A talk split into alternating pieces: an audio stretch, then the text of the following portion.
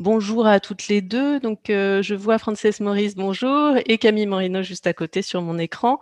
Je vais vous présenter brièvement et puis vous, vous laisser la parole. Euh, Camille Morino, d'abord, vous êtes historienne de l'art, conservatrice du patrimoine, commissaire d'exposition, bien sûr. Vous avez exercé dans différentes institutions et notamment au Musée national d'art moderne euh, à, Paris, aux collections contemporaines, où vous avez présenté de nombreuses expositions. Je ne vais pas toutes les relever ici. Je me souviens, euh, par exemple, d'Yves Klein euh, dans les années 2000, mais évidemment, euh, le projet le plus significatif pour ce qui nous rassemble aujourd'hui et dont Charlotte Fouché vient de parler, c'est l'exposition dans l'accrochage des collections, effectivement, elle, à Centre Pompidou, qui présentait uniquement des artistes femmes.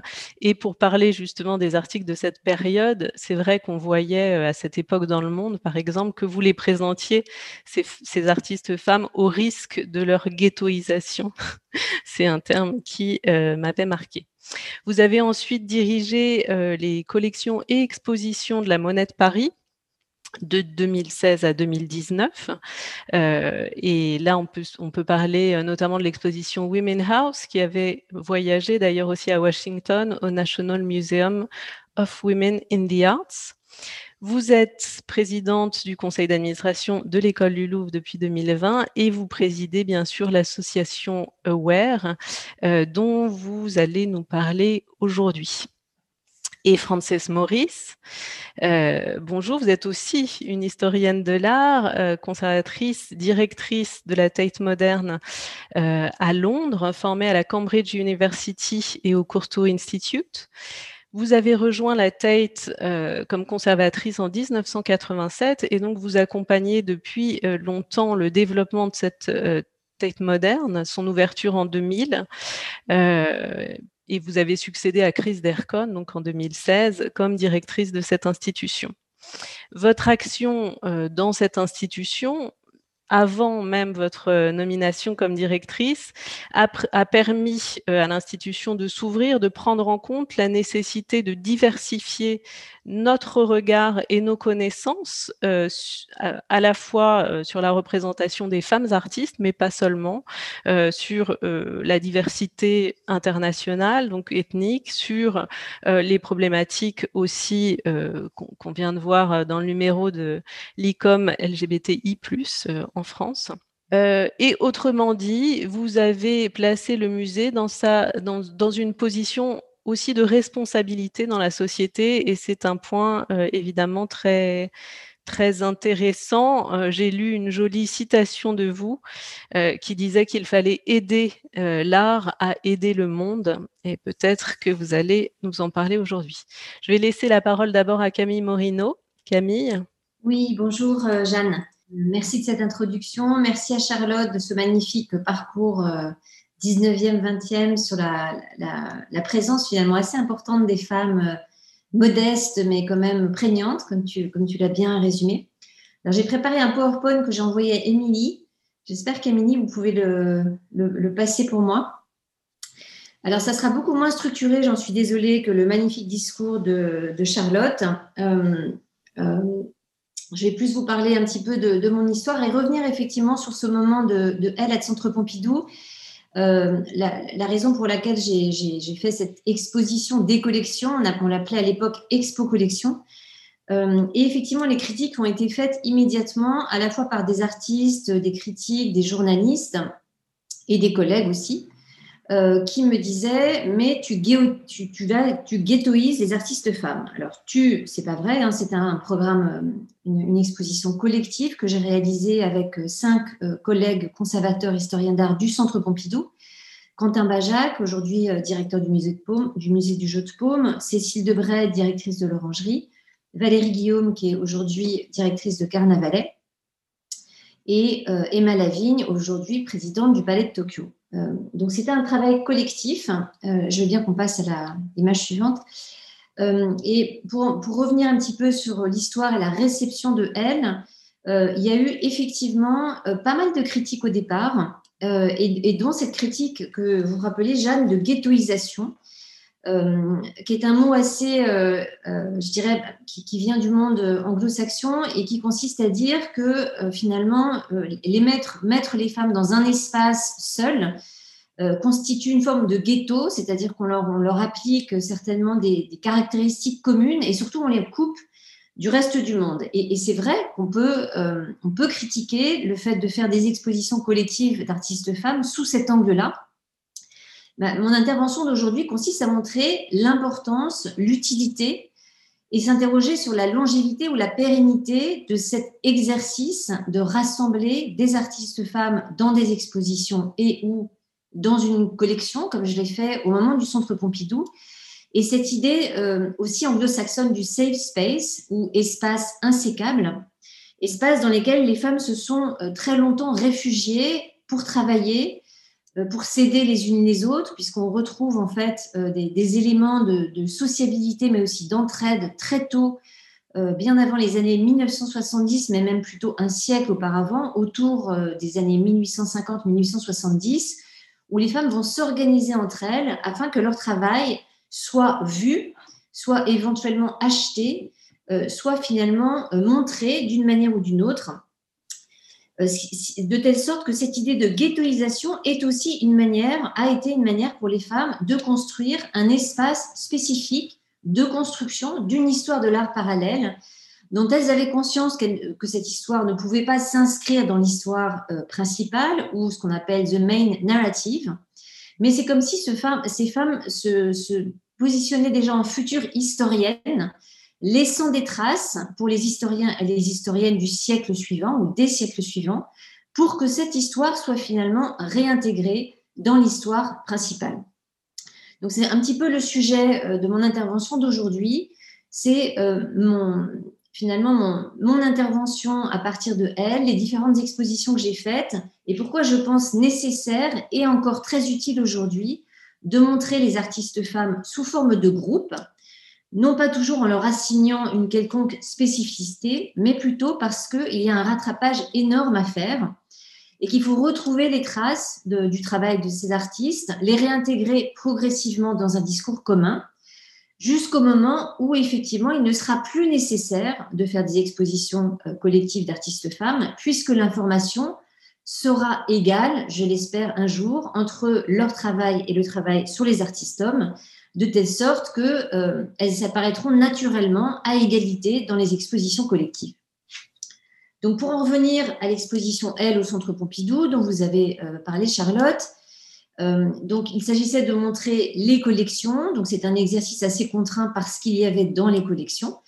J'ai donc montré 300 artistes, 1000 œuvres au cours de trois éditions qui ont duré à peu près deux ans euh, et qui ont rassemblé 2,5 millions et demi de visiteurs. Alors le, chiffre est important. Euh, je pense que ce n'est pas forcément 2,5 millions et demi de visiteurs uniques, mais beaucoup de ces visiteurs sont en réalité venus plusieurs fois parce que c'était une énorme exposition et que le, les informations qui, euh, qui, étaient dans l'exposition, le nombre d'œuvres, les, éditions aussi, invitaient à cette multivisite des, des visiteurs. Je crois qu'il reste une image de cette exposition.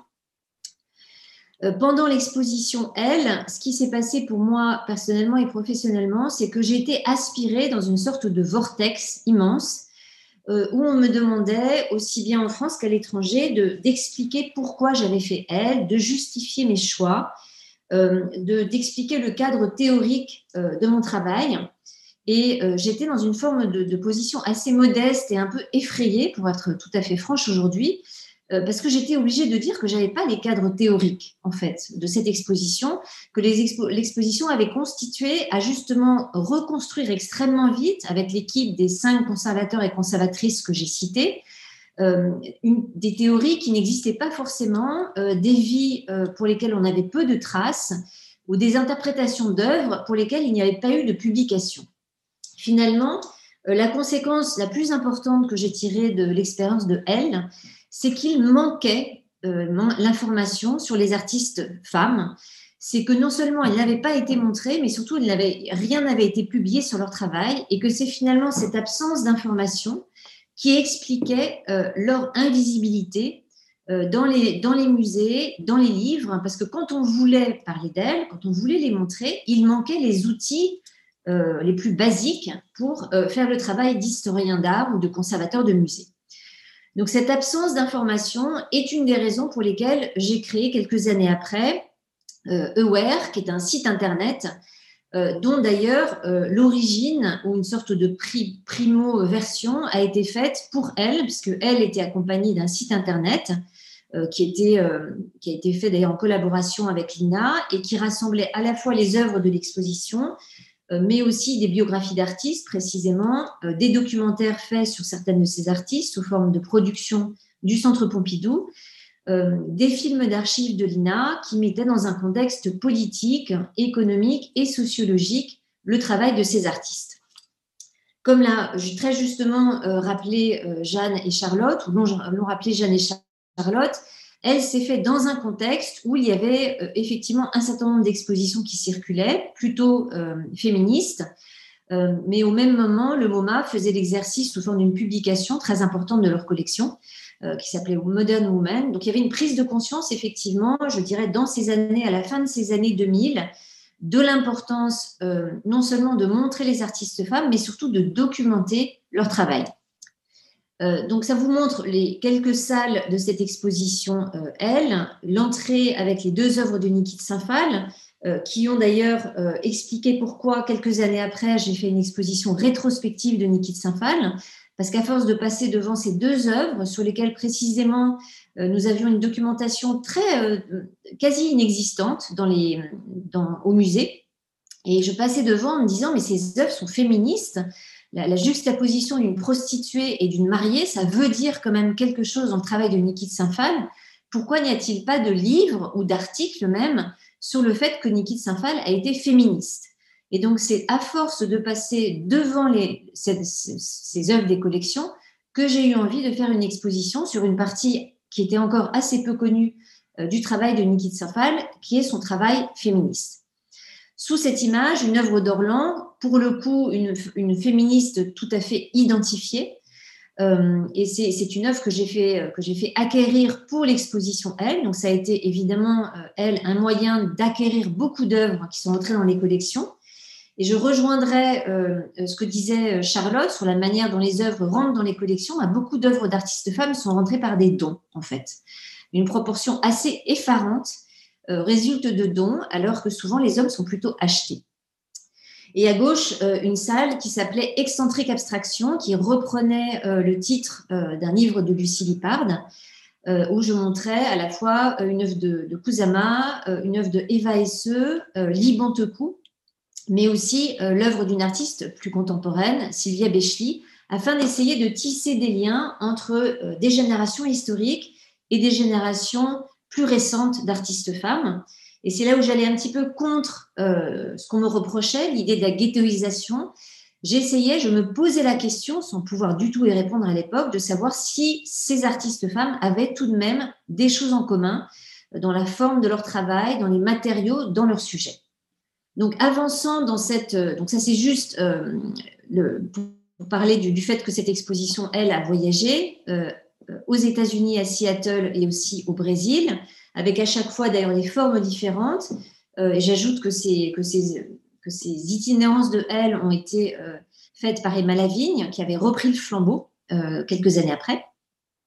Et voilà donc une petite image de ce site que j'avais euh, réalisé avec Lina, qui m'avait pris à peu près autant d'énergie et de temps en réalité que de faire l'exposition et de faire le catalogue, euh, et qui m'a montré en fait que euh, cet outil du site internet était probablement l'outil d'avenir pour passer de, cette, de cet objet exposition collective à un objet qui soit un vrai outil de savoir un outil de dissémination du savoir sur les artistes femmes et un moyen de rééquilibrer les informations entre les artistes hommes et les artistes femmes. Euh, donc j'ai fait quelques années après, comme je vous le racontais tout à l'heure, une exposition sur Niki de Saint-Phal où j'ai montré que c'était une artiste féministe et non seulement féministe, mais aussi féministe, comme on le dit aujourd'hui, intersectionnelle. C'est-à-dire que dès les années 60 euh, et même dès la fin des années 50, Niki de Saint-Phal se pose la question euh, de la faible représentation des femmes dans l'art, de leur absence dans l'espace public, et se pose aussi la question de l'absence de la représentation des personnes noires, pardon d'utiliser cette expression parce qu'elle l'utilisait elle-même, d'où la présence dans ces nanas très souvent de nanas noires, comme vous le voyez sur cette image, où une nana blanche coexiste avec une nana noire. Et Niki Sinfad écrit des textes extrêmement clairs sur cette question dès les années 60. Alors, cet, euh, exercice de faire euh, des expositions collectives d'artistes femmes, j'ai continué à le faire après elle, donc bravant cette critique qu'on me faisait toujours spécifiquement en France sur la ghettoisation des artistes femmes. Et d'une certaine manière, je me suis contredit moi-même en faisant Women House euh, à la Monnaie de Paris en 2017-2018, puisque je n'avais cessé de dire que ces artistes femmes n'avaient rien en commun, qu'il n'y avait pas un sujet, qu'il n'y avait rien à dire qui les rassemble entre elles, si ce n'est leur invisibilité ou leur sous-évaluation dans l'histoire de l'art. Eh bien, je me suis magnifiquement contredit avec l'exposition Women House à la Monnaie de Paris, que j'ai d'ailleurs fait euh, en collaboration avec euh, Lucia Pesapan, qui prendra la parole tout à l'heure pour vous parler de Kiki Smith. C'était une exposition à laquelle j'avais pensé en réalité au moment de elle, où je m'étais dit finalement, il y a quand même un sujet euh, qui intéresse beaucoup d'artistes femmes, et notamment les féministes, qui est la représentation de l'espace domestique. Et c'est là où ça relie aussi très naturellement ce dont vous parlez, Charlotte, c'est-à-dire euh, cet article célèbre de Gabi Porter, Women and Domesticity in Museum, ben, il se trouve qu'en fait, ce sujet de la domesticité a été euh, assez représenté par les artistes femmes et qu'elles ont même fait un sujet de bataille pour beaucoup d'artistes féministes qui ont détourné ce sujet de, de l'artiste à la maison, l'artiste enfermé dans sa maison, et comment cette maison devient finalement le lieu d'émancipation euh, en passage du salon au studio euh, et euh, finalement la création d'une typologie d'œuvres nouvelles. Et vous voyez par exemple à gauche l'œuvre d'entrée qui était la yourte de Neil Yalter, qui là aussi va mêler dans une sorte de pensée intersectionnelle à la fois la question de l'émigration l'invisibilité des migrants avec le féminisme de Neil Alter, ou à droite, euh, l'araignée de Louise Bourgeois, qui est une réflexion sur la féminité, euh, une féminité maternelle, euh, aussi un peu effrayante, avec cette, cette, araignée enceinte qui porte ses œufs, mais qui aussi nous protège comme une espèce de maison, comme une sorte de, d'architecture de tente. Donc il y avait ce fil rouge dans l'exposition de la manière dont les femmes soit recréaient des maisons, soit s'en moquaient, soit détruisaient aussi les murs de la maison. Et je pense à la vidéo de Monica Bonvicini qu'on voit sur l'image en haut à droite, où on voit euh, un bras qui frappe avec un marteau un mur euh, afin de le détruire. Donc, euh, j'ai continué cet exercice, toujours pour cette même raison que je vous ai expliqué, c'est-à-dire que je pense qu'on est dans un moment de rattrapage où il est très important de continuer à faire des expositions collectives d'artistes femmes, parce que ce sont des moments où le savoir se partage, euh, des moments où se posent des questions sur telle ou telle euh, région, période, technique. Euh, j'ai fait notamment l'exercice au Havre avec une exposition qui s'appelait L'autre continent, artistes femmes africaines, qui était une des premières expositions qui rassemblait des artistes femmes nées en Afrique, travaillant plus ou moins sur l'Afrique, c'était euh, une relative, euh, c'était dans un espace assez petit, mais un exercice qui m'a montré que euh, cette invisibilité des femmes, elle était plus frappante dans certains continents, sur certains continents, comme l'Afrique, où là le travail était assez énorme à faire. Et je, suis d'ailleurs assez heureuse de le faire cette année à l'occasion de Africa 2020 dans le, au sein de l'association Aware, puisque ça fait deux ans qu'on travaille précisément sur l'histoire des artistes femmes africaines. D'où donc la création de Ware, dont l'idée est née, comme je vous l'expliquais, au, moment où je travaillais sur elle, c'est-à-dire euh, dès 2008-2009, où je faisais ce premier site, euh, et où je me disais, l'outil finalement pour sortir euh, de cette inégalité d'information entre les hommes et les femmes, c'est d'avoir un centre, un lieu de ressources, en fait, qui soit partageable par tous, qui soit gratuit, et qui euh, soit un lieu euh, de construction du savoir, un lieu de partage du savoir, hein, qui puisse être aussi utile aux historiens d'art, historiennes d'art, conservateurs, conservatrices de musées, critiques d'art, collectionneurs, galeristes, afin que tout le monde s'empare de cette histoire et d'une certaine manière la fasse fructifier. Donc le site Aware est né de, cette, de ce manque, en fait, cet outil qui m'avait manqué, et je l'ai construit dans cette idée. Image suivante avec cette euh, idée toute simple d'avoir à la fois euh, un site et puis un lieu de ressources. Donc, vous avez euh, des images d'un lieu qui est aujourd'hui fermé, qui est un centre de documentation à Paris. Nous avons aujourd'hui plus de 2500 références de livres dans toutes les langues et en réalité sur toutes les périodes. Donc là, on, va au-delà du, du XXe siècle. Alors, j'ai noté plein de références dans les, le discours de, de Charlotte de livres que je n'ai pas encore et qu'il faut que j'achète. Donc c'est vraiment là aussi un projet en devenir qui, est né d'ailleurs du don de ma bibliothèque euh, d'artistes femmes, de, telle sorte d'ailleurs que je me suis retrouvée avec que des, deux livres sur les artistes hommes, ce qui a été tellement insupportable pour moi que j'ai fini par donner ces livres à la bibliothèque de l'École normale supérieure, à laquelle maintenant je me sens redevable parce que je me dis, bon, euh, les élèves de l'École normale supérieure n'ont accès qu'à des artistes hommes, donc il faut que je donne des artistes femmes, donc je suis un peu dans un, voilà, je me suis mis moi-même dans une position un peu inconfortable, mais je vais, finir par trouver une solution. Bref, Aware, c'est donc aussi un site qui s'est construit à partir de l'idée toute simple de l'index. Euh, on, y accède de manière alphabétique, euh, mais aussi par période, par technique, par mots-clés. Et ces mots-clés, c'est pour moi finalement la chose la plus importante et utile du site Aware, parce que ces mots-clés permettent de replacer ces artistes femmes dans cette histoire commune, main narrative en anglais, les replacer en particulier dans les mouvements euh, dont elles ont été expulsées par l'histoire de l'art, alors même que de leur vivant, elles faisaient partie, pour l'une de l'impressionnisme, pour l'autre du cubisme, euh, etc., et que euh, à l'époque, ben, elles ne faisaient pas partie des catalogues, elles ne faisaient pas partie des commentaires des historiens d'art, et donc, difficulté aujourd'hui, c'est de faire un travail théorique pour les replacer dans ces grands mouvements, dans les grands thèmes. Et euh, c'est, je l'espère, le travail que feront les historiens et les historiennes, qu'ils font aujourd'hui lorsqu'ils viennent chercher l'information sur le site Aware. Je constate d'ailleurs avec beaucoup de bonheur que les publications sur les artistes femmes se multiplient. On a presque un par jour, ou peut-être, j'exagère, un par semaine ou un par mois. Euh, en, langue française ou en langue anglaise. Et, j'imagine que beaucoup des auteurs ont puisé euh, leurs ressources sur le site Aware, ce qui est évidemment euh, l'objectif final. Donc le site Aware, évidemment, tente d'être international. Alors c'est un objectif très difficile à tenir parce que, comme je vous l'expliquais, il y a des régions du monde où l'information est tout simplement très difficile à retrouver, où les traces de ces artistes sont difficiles à retrouver, à reconstruire. On essaye d'être euh, le plus en plus, enfin voilà, d'égaliser aussi cette, euh, carte euh, géographique. On a aujourd'hui plus de 700 notices biographiques sur le site. Il y a un magazine aussi où on, fait paraître des articles de recherche de, chercheurs en master, en thèse, et qui permettent d'enrichir et de soutenir aussi le travail de recherche dans le monde entier, puisque nos auteurs et nos autrices viennent du monde entier. Le site est bilingue en français et en anglais et c'est un site illustré, ce qui fait la grande différence avec Wikipédia.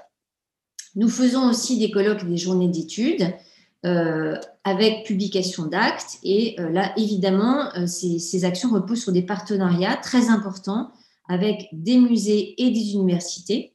on a quelques exemples ici à l'écran, dont par exemple euh, elles font l'abstraction, une, exposition qui, j'espère, va ouvrir bientôt au Centre Pompidou, euh, avec laquelle nous avons collaboré sous la forme de notices biographiques, puisqu'on va publier au fur et à mesure euh, des semaines de l'exposition les biographies des artistes qui sont dans l'exposition, et aussi un colloque réalisé main dans la main avec le Centre Pompidou, qui permettra de compléter finalement euh, le, contenu de l'exposition, faire apparaître des artistes qui, pour des raisons ou, d'autres, n'ont pas pu être montrés dans l'exposition, ou compléter euh, la publication du catalogue par des interventions euh, d'autres chercheurs ou de chercheuses sur la question. nous faisons aussi un prix donné à deux artistes, une artiste émergente et une artiste dont nous récompensons la carrière. Et pour ce prix d'honneur, finalement, le principe, c'est de donner le prix à des artistes qui n'ont pas encore eu de rétrospective en France, alors même qu'elles ont travaillé en France, puisque comme vous le savez euh, tous et toutes, euh, l'histoire des artistes femmes, elles ont en commun d'être reconnues très tard dans leur travail, l'exemple de Louise Bourgeois étant probablement le plus connu, de telle sorte que bien souvent, la rétrospective arrive trop tard. Donc, on essaye justement de, rendre visible le travail de ces artistes. Et je constate aussi avec plaisir que bien souvent, le pre-aware est suivi d'une rétrospective. Donc, on, enclenche finalement ce travail rétrospectif sur ces artistes importantes euh, et, pas assez reconnues euh, en France. À l'occasion du prix, euh, nous faisons des publications, des entretiens pour les artistes qui ont reçu le prix d'honneur. Par exemple, l'entretien avec Julie Trigel qui vient juste de sortir il y a quelques jours, dont je suis très, très ravie de voir ici, et des colloques et des actes de colloques, comme celui sur argent féminin qui vient de paraître, qui est un colloque qui avait eu lieu deux ans auparavant. Euh, nous avons aussi réalisé plus récemment, et là c'est vraiment une opération qui a eu lieu pendant le confinement, euh, des, typologies, on va dire, d'informations ou, des objets de savoir destinés à un public plus large, parce que j'avais aussi euh, ce sentiment ou cette certitude que le site Aware fonctionnait, mais fonctionnait dans un monde universitaire, un monde de spécialistes, soit les conservateurs, conservatrices de musées, soit les historiens, les historiennes d'art, et j'avais envie d'aller plus loin euh, d'aller en direction des scolaires, euh, des enfants confinés, euh, de ces professeurs qui avaient besoin aussi de matériel pour parler des artistes femmes, pour parler d'une histoire plus juste. Donc, on a produit des podcasts, mais aussi des séries animées. Alors, des podcasts qui allaient un petit peu, qui faisaient un pas de côté sur une histoire littéraire, puisque j'ai voulu parler du confinement à l'intérieur de la littérature, le confinement étant souvent finalement aussi une manière de travailler pour les artistes qui écrivent ou, les artistes femmes tout court. Et plus récemment, euh, j'ai lancé une série de podcasts à partir des archives de l'INA pour essayer de retrouver la voix des artistes. Euh, je savais que Nikit Saint-Phal s'était beaucoup exprimée à la radio, mais j'ai découvert que beaucoup d'artistes femmes importantes ont été malgré tout interviewées et qu'on retrouve avec leur voix un discours, une sorte d'incarnation, une présence de leur vie, de leur œuvre tout à fait importante euh, et qui permet aussi, euh, grâce au podcast, d'être partagé à des publics qui ne sont pas forcément des publics, là aussi, spécialistes d'histoire de l'art. Nous avons aussi créé pendant le confinement des parcours thématiques qui sont des manières de visiter le site à partir de grandes questions. Vous avez ici quelques exemples de ces questions ou de ces thèmes qui permettent à un public non spécialiste en histoire de l'art de naviguer sur le site et pourquoi pas là aussi à des professeurs euh, de collège, de lycée, euh, d'examiner certains des thèmes, puisque certains des thèmes qu'on a choisis sont liés à des programmes euh, scolaires, terminales, secondes, bac, etc. Et ça permet donc aussi, donc ils sont toujours bilingues, d'élargir notre public et de fait euh, nous avons multiplié par deux euh, le nombre de visiteurs sur le site. On est passé à une moyenne de 20 000 visiteurs par mois, à une moyenne de 40 000, voire même plus récemment de 50 000 visiteurs par mois sur le site Aware, euh, qui est une série que j'ai réalisée à l'attention des enfants de 7-9 ans, qui sont des petits films animés. Là aussi, c'était au moment du confinement et j'avais ce souci de, m'adresser à des enfants bloqués chez eux ou des professeurs obligés de travailler avec, euh, avec le matériel qu'ils avaient sous la main. Et on sait bien que les manuels aujourd'hui euh, citent très peu d'artistes femmes, que les quelques films réalisés euh, pour les enfants étaient des films réalisés uniquement sur les artistes hommes. Donc là aussi, c'est cette volonté de, de rendre plus égale l'information entre les artistes femmes et les artistes hommes, avec des petits films destinés aux enfants. Donc vous voyez que le, le choix des artistes est assez large. Il y a euh, des artistes très connus comme Camille Claudel. Ilma Flint, dont on vient de découvrir le fait qu'elle a en réalité euh, inventé l'abstraction, ou euh, par Dora Maar, beaucoup plus connue, Natalia Goncharova, assez connue aussi, ou à droite, son nom n'apparaît pas, Augusta Savage, qui est une sculptrice noire qui s'est formée à Paris dans les années 20 et qui est revenue aux États-Unis dans les années 40 et qui a été une des fondatrices de l'école de Harlem. Donc montrer aussi comment ces artistes femmes ont été de leur vivant, au-delà d'être seulement des artistes, euh, des soutiens d'autres femmes euh, importantes dans des mouvements, euh, inventant des, grandes tendances comme l'abstraction par exemple. Donc la force et la prégnance de ces artistes. Aujourd'hui, Aware repose sur une véritable équipe internationale qu'on a, à, laquelle on a donné un nom, ça s'appelle Team. Ça repose sur une quinzaine de professeurs d'université qui chacun vont travailler avec cinq étudiants et qui vont euh, faire passer ces étudiants euh, d'étudiants à hauteur, puisque euh, ces étudiants signent des textes, des biographies ou des articles de recherche, ce qui permet à une nouvelle génération de chercheurs et de chercheuses de se saisir de cette question et je l'espère là aussi de transformer le monde de demain en un monde plus juste, plus égalitaire, où ces futurs historiens, historiennes d'art, commissaires d'exposition, critiques, auront en tête cette présence des artistes femmes dans l'histoire. Donc, je suis arrivée au bout de ma présentation euh, sur cette question du safe space pour euh, conclure sur le fait que oui, il est utile. Euh, le mot fatalité, non, il est important. il n'est pas forcément pérenne ou nécessaire, mais en tout cas, dans les années qui viennent, il me semble encore nécessaire d'avoir cet espace spécifique de réflexion, de partage du savoir pour que l'histoire des artistes femmes continue à se construire. Merci beaucoup de votre attention. Merci Camille Morino pour ce, partage d'expérience et puis des actions évidemment menées depuis euh, des années en faveur de la connaissance sur les artistes femmes. On va passer la parole à Frances Maurice. Thank you. Well, it's very nice to join you this morning. And I have to say, um, I've been luxuriating in Camille's presentation because it's it, she's been such an important person in my recent life and this adventure of exposing uh, great women artists and uh, providing this new attention to art history and to see the story of aware which i heard about very early on the the, the extraordinary achievements uh, of the site and the amazing attention that it has brought to the work of uh, uh, of great women artists from many decades. So I commend Camille, and it's good to be here. Um, I'm really going to talk, uh, I suppose, about the case study of Tate Modern of Tate. I've been at the Tate for many years, so I've had the um, the opportunity to uh, be involved in a really slow but kind of monumental shift in what a museum collection can do and the stories it can represent. And I begin with this rather facetious title, Women Rule at Tate Modern, but I do believe very strongly that leadership is the key. I mean, art history, who art history is a constructed story and uh, constructed by architects. Uh, we know most of them were men, uh, and now uh, we are the women. So, who are the architects of the new art history? Uh, and they are here talking this morning. And uh, it's great to be part of this generation that really is, I think, making a difference. Um, I became, as you uh, uh, uh mentioned uh, in your opening remarks, director of Tate Modern in 2016. But I have been involved in Tate since the late 1980s. But becoming director enabled me finally to make some dis- critical decisions. And one of those decisions I took was that in the new Tate Modern, which we opened in that year with a new building, the Blavatnik building, we would aspire to a 50 50 representation of gender across the buildings in terms of the kind of monographic displays.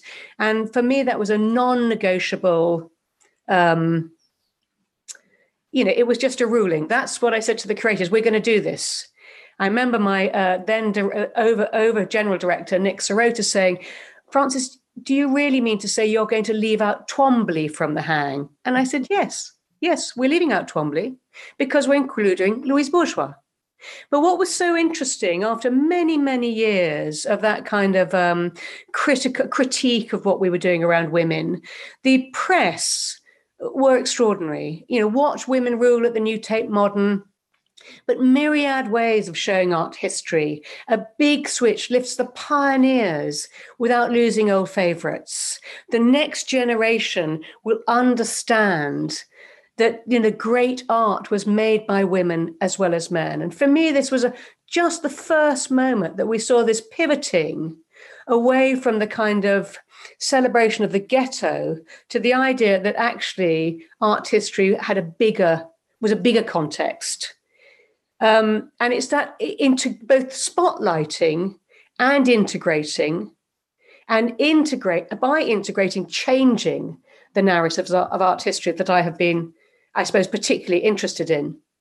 And I just want to start the uh, conversation by looking back at the history of Tate. And this is a slide from our centenary display uh, in 1992, I think, um, or 1993. Tate was 100 years old. And I had been at Tate for five years, and I had been really um, focusing on bringing uh, major contemporary female artists into the collection. Uh, people like Mona Hatoum, uh, Rachel Whiteread. This was the era of the YBAs, for example, Helen Chadwick. But also, I was beginning to prepare a show which was then called Paris Post War, and the signature artist was Germaine Richier. But when our new accrochage to celebrate the centenary uh, was uh, decided by the senior team. I was a very junior curator at that time, and the top 100 were identified as the, the works that we were going to have postcards made of, that were going to be on the posters, that were going to have the labels. Of those top 100, there were three works of art by women, three by two women, both British, one Barbara Hepworth, and the other was, I can't even remember who the other was. So, an extraordinary um, list and a mission. And this gives you a sense of why that happened.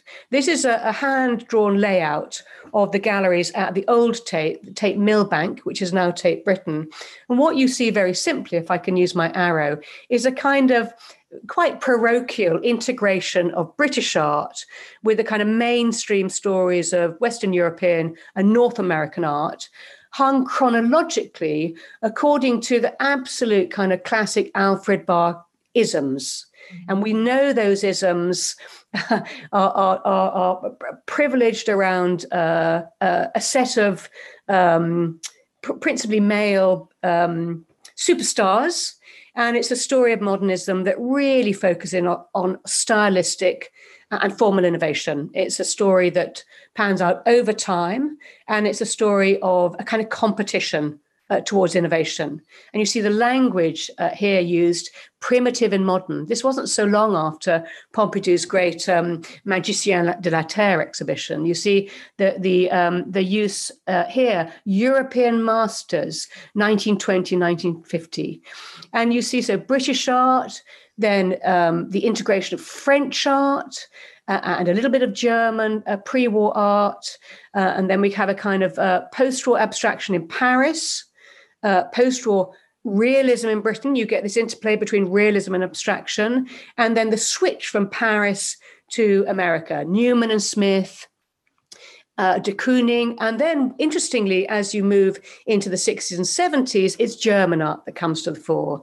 And it's so interesting this interplay between art history, the critical voices and the art historians who are writing about the 20th century, and of course the marketplace. And that marketplace moves from Paris to New York and then to Germany. All that is ab- absolutely um, matched in this hang, so that you could see very clearly the architecture of art history that, that, that was present at Tate when I joined it uh, at the end of the 1980s. And that too was then reflected in the gender base of the collection. And this is the collection as it existed in 2000. 88% of works in the collection by men and only 11% uh, by women.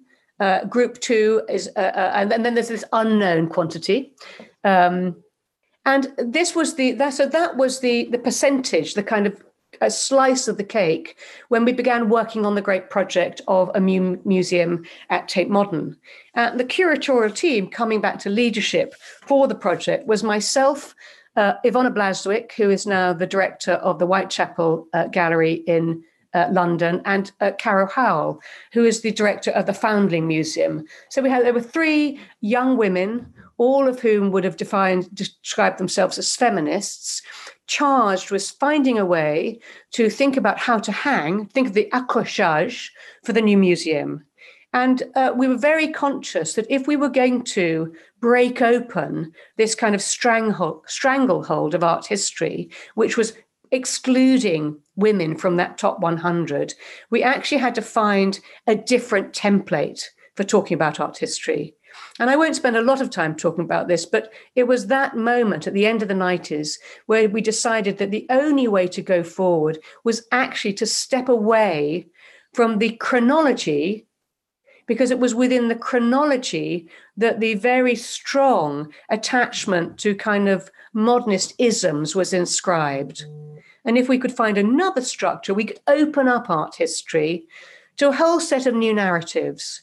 And I use the word narrative very specifically because narrative, content, subject matter, identity, politics is all absent from that mainstream narrative of formalist uh, art history. And that's why we chose a non chronological thematic structure for our displays, which was massively criticized at the time.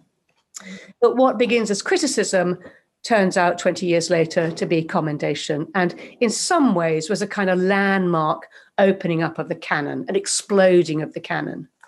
Um, Louise Bourgeois was the first artist commissioned for our great turbine hall. This is her great spider maman, and these are the three towers she made for the uh, east end of the turbine hall. I do, I undo, I redo. And choosing uh, Bourgeois for that first commission was a, a kind of um, political statement, a statement of commitment to an artist who was the oldest of young artists, the youngest of old, but whose work had touched on influenced and in turn been influenced by almost every modernist ism of the 20th century, from surrealism uh, through minimalism to postmodernism. And yet she had never been part of those narratives, always on the margins, always surfing the, the, the crest of a wave, pushing, but never part uh, of the mainstream. So I do, I redo, I undo that idea that art history doesn't go in a linear pattern. It moves backwards and forwards. It returns on itself, that artists go back to the beginning of their careers.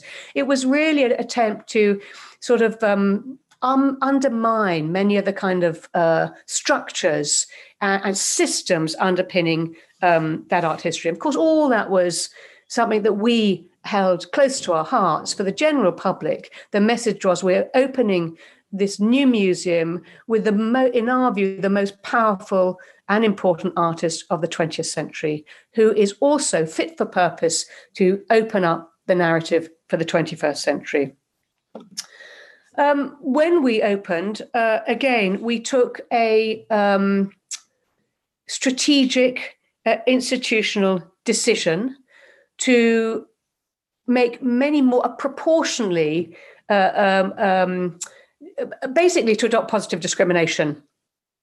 In a few slides ago, I just showed you that slice was, you know, 9 10% of the collection was women, but the proportion that we chose to put on display was 29%.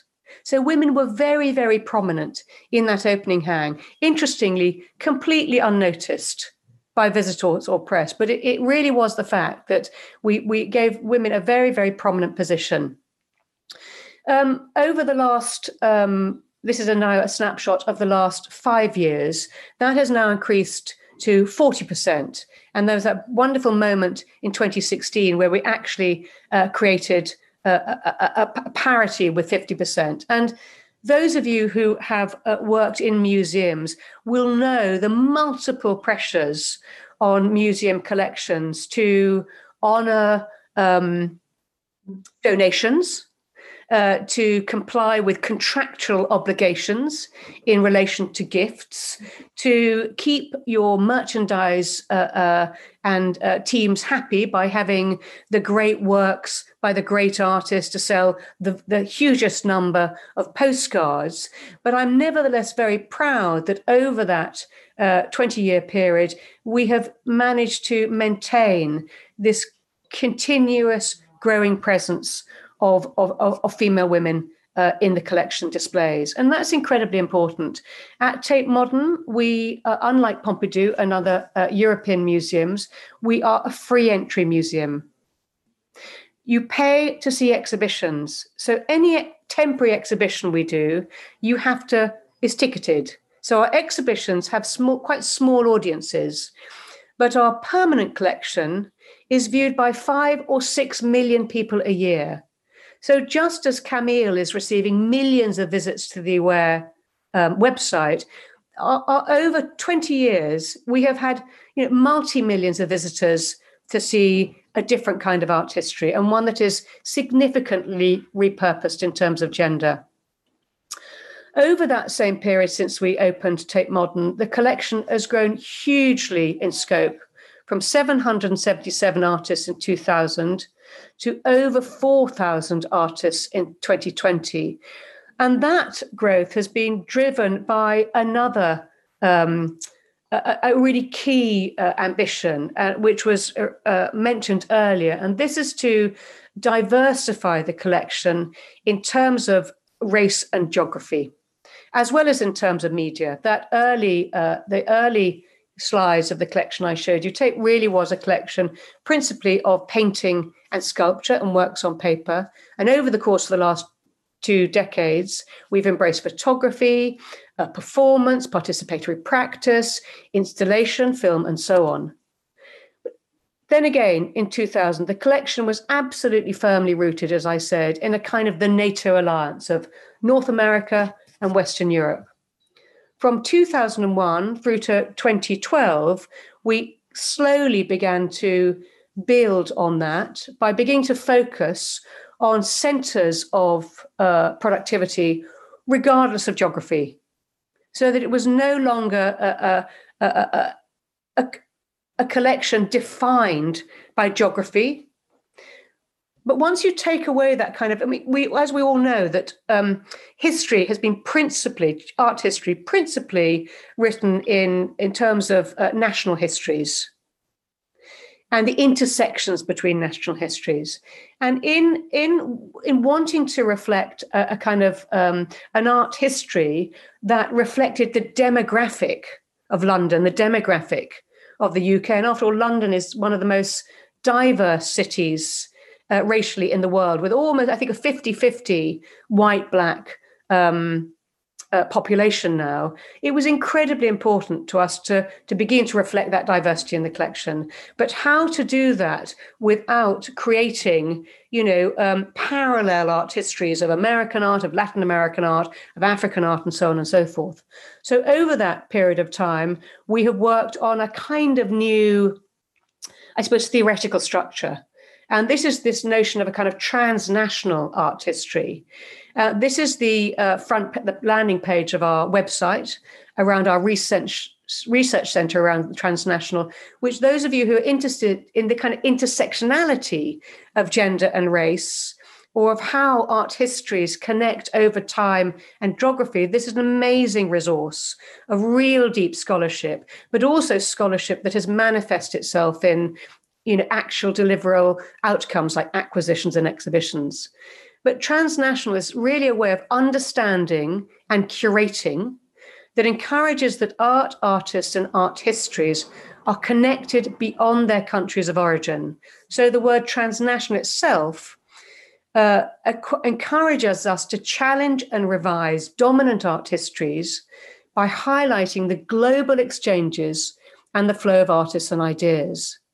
And it was by taking this notion of the transnational that really we have helped that has helped us build a collection that is more diverse in multiple ways both in the gender of artists but the, the, the types of practice uh, and the way they intersect over time and through place. And that has helped us build a, a, a program of acquisitions that is much much more a female now. So at this moment in time 33% of acquisitions are by men. And that we could not are by women. We could not have ch- achieved that i think without exiting from the kind of classic modernist uh, art historical framework. Um, and what has been really interesting is that in looking at other parts of the world without that kind of modernist lens we have, just as Camille's team are, are, are, making their discoveries, we have been able to bring into the collection really powerful artists who have been, over many uh, decades, really relegated to the margins. And I, I speak about somebody like Salah Roueda Choucair, an extraordinary Lebanese uh, uh, sculptor and artist, but her visibility up until this point was really relegated to one of those international artists who just happened to be in Paris and within uh, Ferdinand Leger's um, uh, academy. But actually, in returning home to Beirut, she then had this extraordinary career, highly influential, hugely original, and absolutely taking the narrative around um, formal abstraction uh, into a very, very different place. So expanding the meaning of art history. And it's that expansion, uh, opening up art history that I think is, is so empowering. We need new narratives. The world needs new narratives. The next generation needs to be empowered with histories that relate their life experience. So, in doing what we've done, we haven't added small numbers of works by many female. We've tended to focus on prominent um, really um, signature works that have created anchor points in the collection to bring quickly introduce these great mistresses into the, the world of the masterpiece. So, uh, and they come from all over the world. Anna Lupash, extraordinary Romanian participatory community activist in the 1970s and 80s. Magdalena Abakanowicz from Poland, a fiber artist, hugely influential globally um, Jane Alexander, um, extraordinary South African uh, artist of the uh, late 90s, early 20th century. This is her, her, her absolute, um, her masterpiece, African Adventure.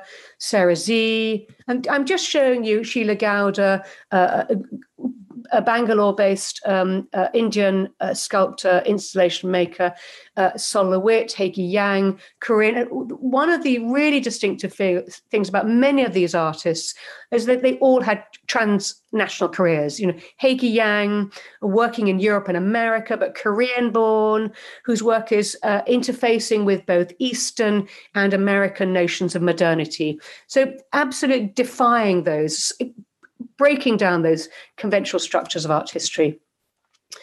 Um, but at the same time, we then have to look back to those familiar art historical narratives. And we've been trying to do that at Tate Modern across the whole uh, remit uh, of um, the, um, the, the historical period. So here's the current hang of surrealism, which we have opened up in time to be able to include Louise Bourgeois' pioneering work. I mean, why should surrealism end in 1935? Um, there's absolutely no reason at all, apart from the person who wrote the book. But Dorothea Tanning's pioneering work in that field too. These these works are really major contributions to global surrealism. Uh, the disappearing figure, after, art after catastrophe. This is a hang that puts Germaine Richier at center, always seen on, on the margins of that kind of uh, debate in French art between abstraction and figuration. Here she is at the center of a different feel for that period, this kind of development globally of a kind of hybrid figuration that you see coming through, both in work from Africa. There's Ibrahim El Salahi, extraordinary Sudanese um, uh, artist uh, uh on the left hand side of your screen, but also Lee Krasner and, and again Dorothea Tanning. So opening up these uh, uh, narratives to a, a, new sense of how artists interconnect uh, across across many different contexts and, and continents. Just quickly to show the, the before and after, minimalism is an area where Tate's collection is extraordinarily strong uh, for historic reasons. We were very attached to American art in the 1960s, American collectors. And this is a dis- display that I was involved in doing myself in 2006. And I was very proud of bringing Jo Bear, you can just see her on the left hand side, into that classic male American narrative. Bear, as a painter, was always excluded uh, from that narrative. But of course, 10 years on, with a, with a really a different perspective and thinking about challenging those uh, frameworks of geography and time, when we opened our new extension in 2016, we opened it with a kind of complete reconceptualization of minimalism that understood that across the world, in a very similar time frame, artists were challenging that intersection between the domestic uh, and the abstract, that architecture uh, and the home uh, and materiality, uh, the phenomenological, the relationship of objects in space in a really interesting way. So, from Charlotte Poznanska uh, to uh, Carl Andre to Salawat Rewedeshoker to Tony Cragg uh, and on to Yayoi Kusama, a whole, the, the world changed. And it wasn't just something that was born and bred in America. But just as Americans invented the term minimalism, we then also wanted to give place to isms that belong to women. And we were persuaded by the Guerrilla Girls to do a, a feminism display. They said feminism isn't part of art history, but it is an ism. And so on the back of that, we inscribed feminism. Uh, it, it became briefly the only ism that we focused on. Um, just briefly to touch on exhibitions, I know I'm running out of time.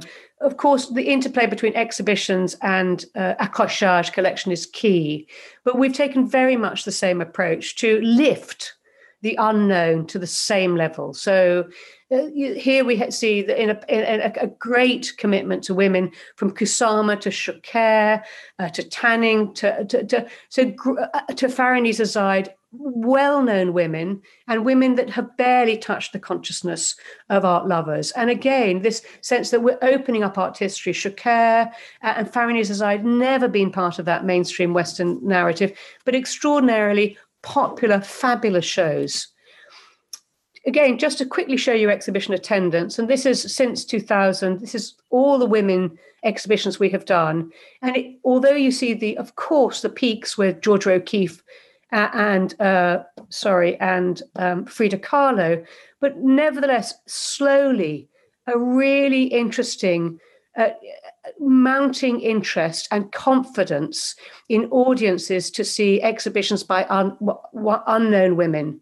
And this is one of the things I'm most proud of that if you stick at it long enough, the public will will will you'll build the confidence and trust in your public to take your advice to see that what you're saying is important is important. And this is what we, I think this is the most important thing we can do is just keep at it. And for the, the internal critics who say these shows aren't driving enough audiences, actually they are beginning to, and they are beginning to pull their weight. And all that feeds into their wider exposure, their place in the marketplace, the number of postcards we sell, etc., etc as I said earlier, it's always difficult. It's always when you're working in a kind of commercial environment, you can't always just push the things that that you know from which you derive less income. But what one of the things we've done at Tate Modern is we've balanced the imbalance in ticketed displays by using other aspects of our program to increase the prominence, the profile of women artists, and in particular with our Turbine Hall. So over the last few years, it's the turbine hall commissions. This is um, Tanya Bruguera, uh, three years ago in our Natalie Bell building, and, and then Kara Walker last year, and this year uh, Yannicka Yee is the artist commission. So we balance uh, the profile, always thinking if we've only got 30% where where can we where can we even up that narrative? So we create this continuing commitment continuous visibility never let it go. And there just to show you and almost end on how that pans out in terms of run right through the visibility. So here we have this is just a trial of our um, the the banners that we reopen with uh, in May when the museum finally reopens. The big show, of course, inevitably is Rodin. That's where the ticket sales will be made. But I absolutely insist on the profile being equal, if not greater, for the great uh, uh, other artists on display. Zanele Muholi, an extraordinary retrospective coming to Paris soon, and Yayoi Kusama, a very small exhibition which will very loom very large in the public's imagination. And just really to end where I began, is that leadership is really key here. And I'm very fortunate to now have a general director, Marie Balshaw, who is absolutely aligned with that commitment to gender, but also two great female uh, colleagues at other Tates, uh, Anne Barlow at Tate St Ives and Helen Legg at Tate Liverpool. And Alex Farquharson in the middle there is a fellow traveler and a great uh, ally to uh, the feminist cause. And on that note, I shall um, uh, finish this presentation. Thank you very much. Thank you very much. Uh, well, thank you very much for this presentation. It was very inspiring. You said the word empowerment, which I think is uh, really um, important for us all. Maybe I'm going to switch to French because you understand French more than I speak English. Alors, je vais peut-être commencer avec les questions. Vous avez dit euh, des choses très importantes sur le leadership, sur le fait que être directrice a changé les choses euh, pour vous, parce qu'à un moment, vous avez dû imposer aussi des choix. Euh, et vous montrer un homme dans cette équipe directoriale. Euh, et Camille Moreno, vous avez parlé aussi de Quentin Bajac dans l'équipe qui a été mobilisée autour de, elle à Centre Pompidou. Mais euh, comme nous ne sommes que des, des, des, femmes à parler ce matin, j'avais quand même envie de vous poser la question. Est-ce que vous pensez que ce, sujet est assez partagé, que les hommes qui sont à des positions de direction euh, encore euh, enfin je veux dire majoritairement, euh, sont des alliés pour vous? Est-ce que dans votre euh, expérience personnelle, justement, leur, leur engagement dans cette représentation des femmes a été importante et est-ce qu'elle grandit? Je, je réponds peut-être d'abord pour rappeler que elle, à Centre Pompidou, a été fait au moment où Alfred Pacman était directeur du musée, qui a été vraiment la personne qui a décidé, qui a mis son tampon sur le, sur le projet, qui m'a soutenu un peu contre vents et marées. Euh, et aujourd'hui, dans la gouvernance de WARE, euh, j'ai le même exercice que Frances Maurice. J'essaye d'avoir autant d'hommes que de femmes. C'est très important pour moi, en fait, d'avoir une diversité de pensée euh, dans mon comité scientifique, dans mon comité, même dans les organes de gouvernance, dans mon bureau, dans mon AG. même si les fondatrices de WARE ne sont que des femmes, je, je, trouve important de continuer à avoir des hommes. parce que d'abord, il faut que beaucoup de ces hommes sont féministes, et j'ai fait le même exercice pour les, premiers mécènes de l'association. Autant d'hommes et de femmes de soutenir l'association. Je pense qu'il y a euh, aujourd'hui une génération euh, euh, d'hommes un peu de nos âges qui reconnaissent l'importance et quelquefois un peu leur, leur propre, leurs propres erreurs d'une certaine manière et qui sont prêts à, s'amender. Je trouve qu'il faut les laisser revenir dans l'histoire, ainsi qu'une génération pour le coup de jeunes historiens euh, qui trouve absolument normal euh, de, s'intéresser aux artistes femmes. Donc voilà ce que j'aurais envie de dire. I would agree with that. I mean, I think for me, one of the interesting things and important things that has happened is the um, the agenda around race and um, diversity has massively um, facilitated the engagement of uh, men in um, the gender in commitment to a gender balance as well. And what has been interesting is that, um, and our collection at Tate Modern is now, um, we have a, a, a man in, in, charge of Gregor Muir, who's the director of the International Collection.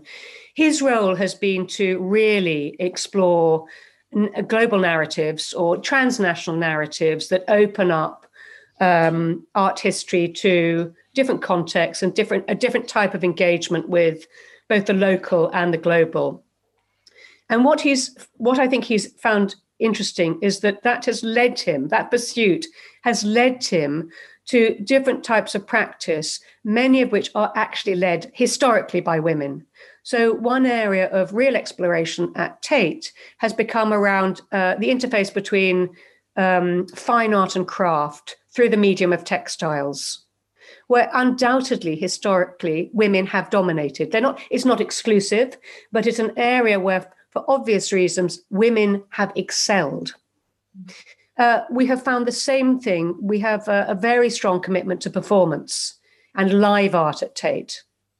And the same thing has appeared that it, as you begin to work with contemporary figures, performance artists uh, in the museum, you also then want to document and collect and contextualize the history and there too, we're finding uh, that it is it is principally women who are driving innovation there.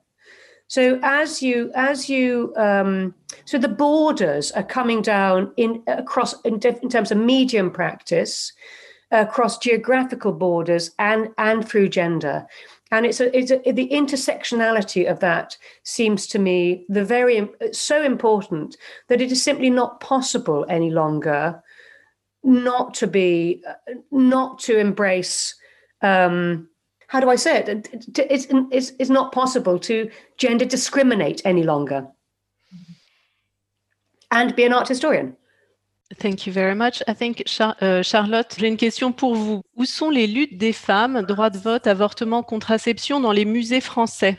Si elles n'y sont pas, comment l'expliquez-vous? Alors, c'est une, une, bonne question. Alors, en tout cas, il y a une vraie, euh, dans les années 70, euh, c'est ce qu'a montré notamment les travaux de, Fabienne Dumont, il y, a, il y, a, des vrais liens entre les collectifs d'artistes femmes et les mouvements de libération des femmes, où il va y avoir des lieux comme des revues, des galeries qui vont euh, exposer euh, les artistes femmes, qui vont être aussi euh, très évidemment, qui vont instiller dans, leur, dans leurs œuvres ces thématiques-là, sociétales, sur l'avortement, la contraception, le, voilà, l'indépendance aussi, l'émancipation. Alors après, aujourd'hui, effectivement, il n'y a pas les, musées euh, ne, proposent pas d'exposition qui s'affiche comme telle, avec euh, comme thématique euh, l'avortement, la contraception, etc. Mais à l'intérieur des œuvres d'artistes femmes, de certaines artistes femmes, on peut observer la, présence, la présence de ces thématiques. Hein, donc, il faudrait peut-être aussi regarder du côté des musées de société, peut-être ne pas se focaliser que sur les musées des beaux-arts, mais aller regarder euh, du côté d'autres musées, comme des musées d'histoire ou des musées de société. Euh, j'en ai pas euh, en tête, j'ai pas en tête d'exposition sur ces questions-là. Il y avait eu l'exposition Naissance qui avait eu lieu au musée de l'Homme et qui était vraiment sur justement la grossesse, qui sans doute devait aborder cette question de la contraception. Peut-être effectivement regarder du côté d'autres types de musées. Et ces thématiques ne sont pas absentes, mais je ne ressens pas forcément euh, d'exposition qui, qui, aborde précisément cette question euh, de, des luttes des femmes.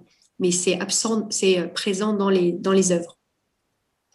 Merci Charlotte. je lis pour tous l'intervention d'Agnès Salle qui nous dit que qu'elle a beaucoup apprécié vos, interventions et qu'elle signale, euh, euh, initiative à laquelle Camille Morino est associée, euh, qu'il y a avec le service des musées de France un groupe de travail composé d'une quinzaine de musées nationaux et territoriaux qui contribue à poser les bases d'une réflexion et d'une action sur la thématique de l'égalité dans les musées, dans les collections, dans les expositions, dans les acquisitions, dans la médiation, euh, etc.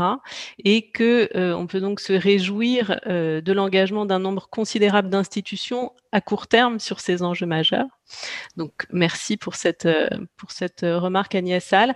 Je rebondis d'ailleurs sur l'engagement des institutions, sur quelque chose que vous avez dit toutes les deux qui me semble euh, assez remarquable euh, dans vos expériences. Camille Morino, pour Elle de Centre Pompidou, vous avez parlé de 2 millions et demi de visiteurs, qu'ils soient euh, uniques ou qu'ils soient revenus pour voir l'exposition dans son évolution.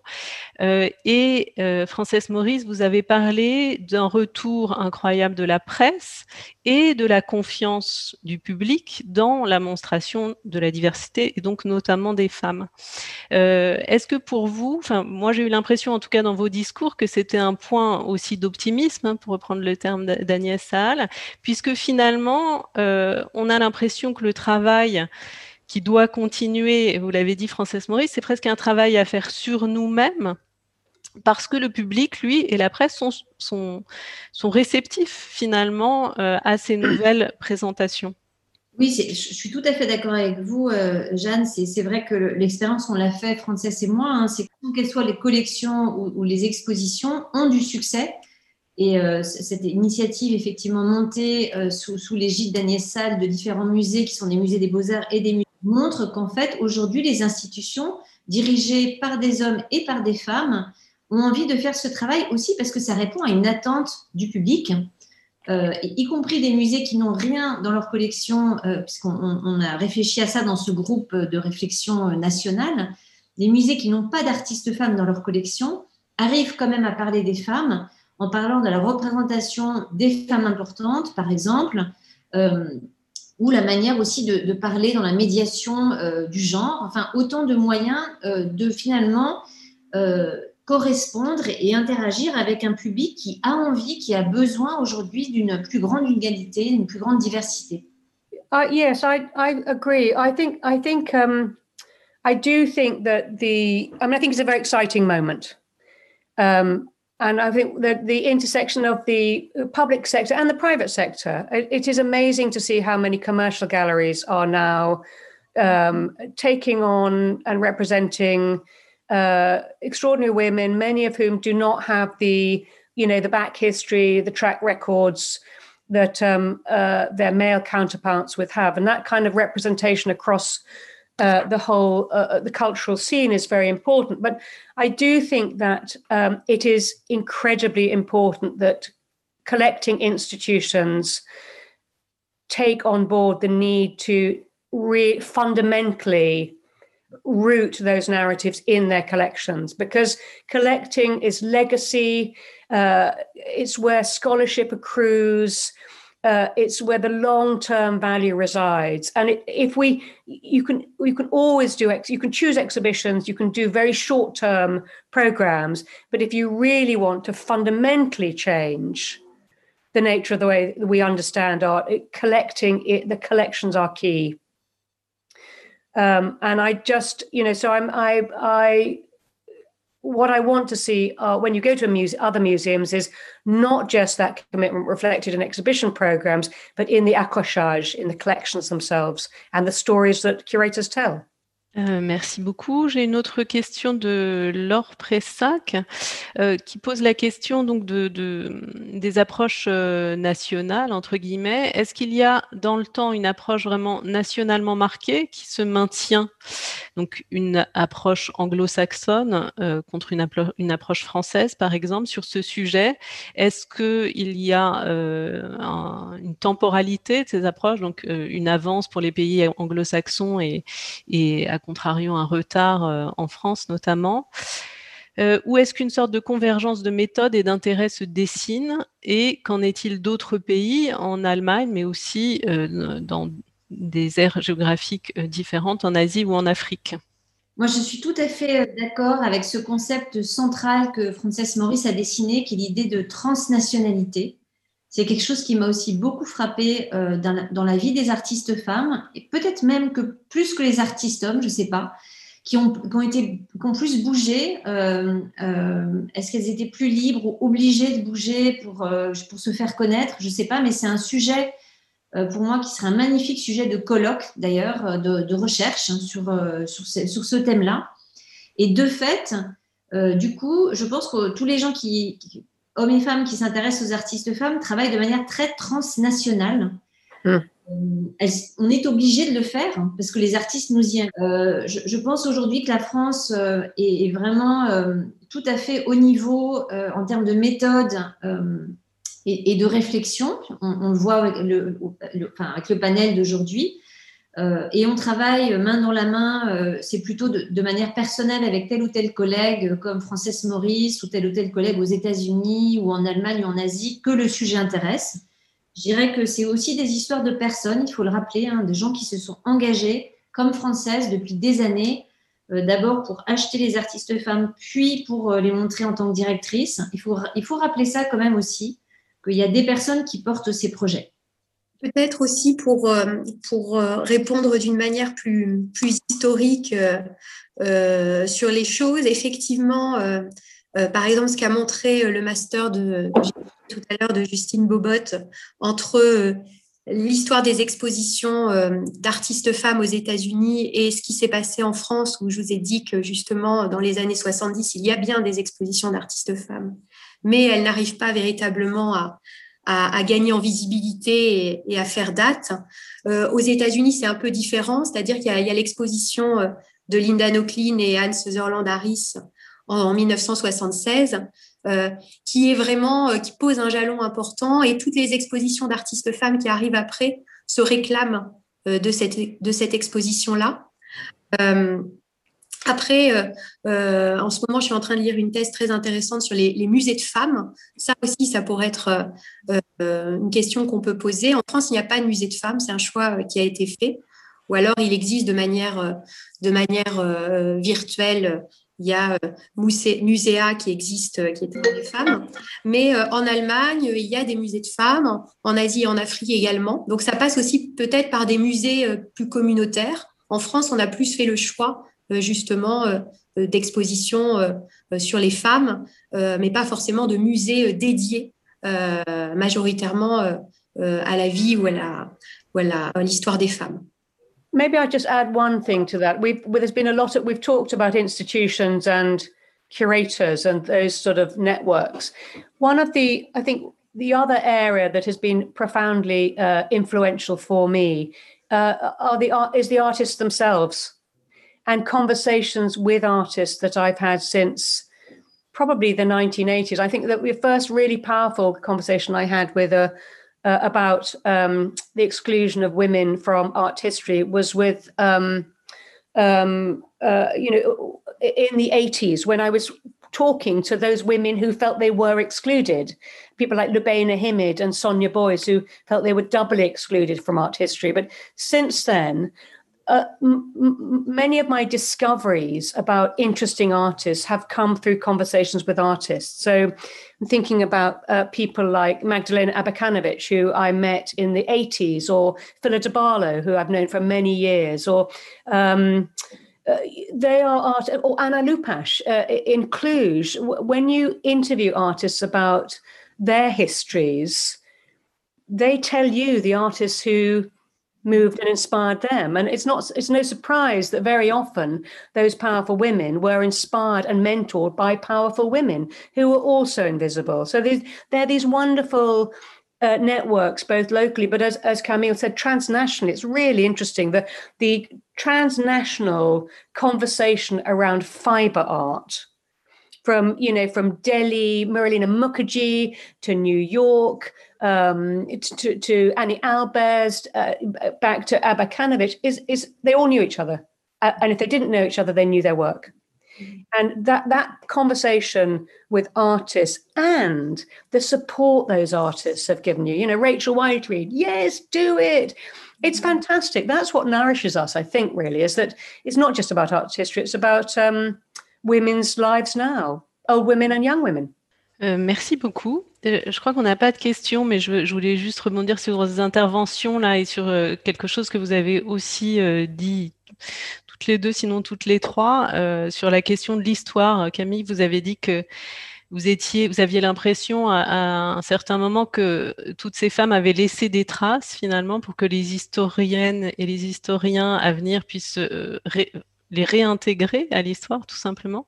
Mais en fait, c'est la définition de l'histoire elle-même, en dehors de la question des femmes, en fait, cette question des traces et de la relecture qu'il nous appartient d'en faire dans le présent. Et Francis Maurice, vous avez euh, employé ce terme d'architecte de l'histoire de l'art aujourd'hui. Et, et, voilà, vous êtes toutes aujourd'hui les architectes de cette, de cette histoire de l'art euh, nouvelle et plus inclusive qui est en train de se faire.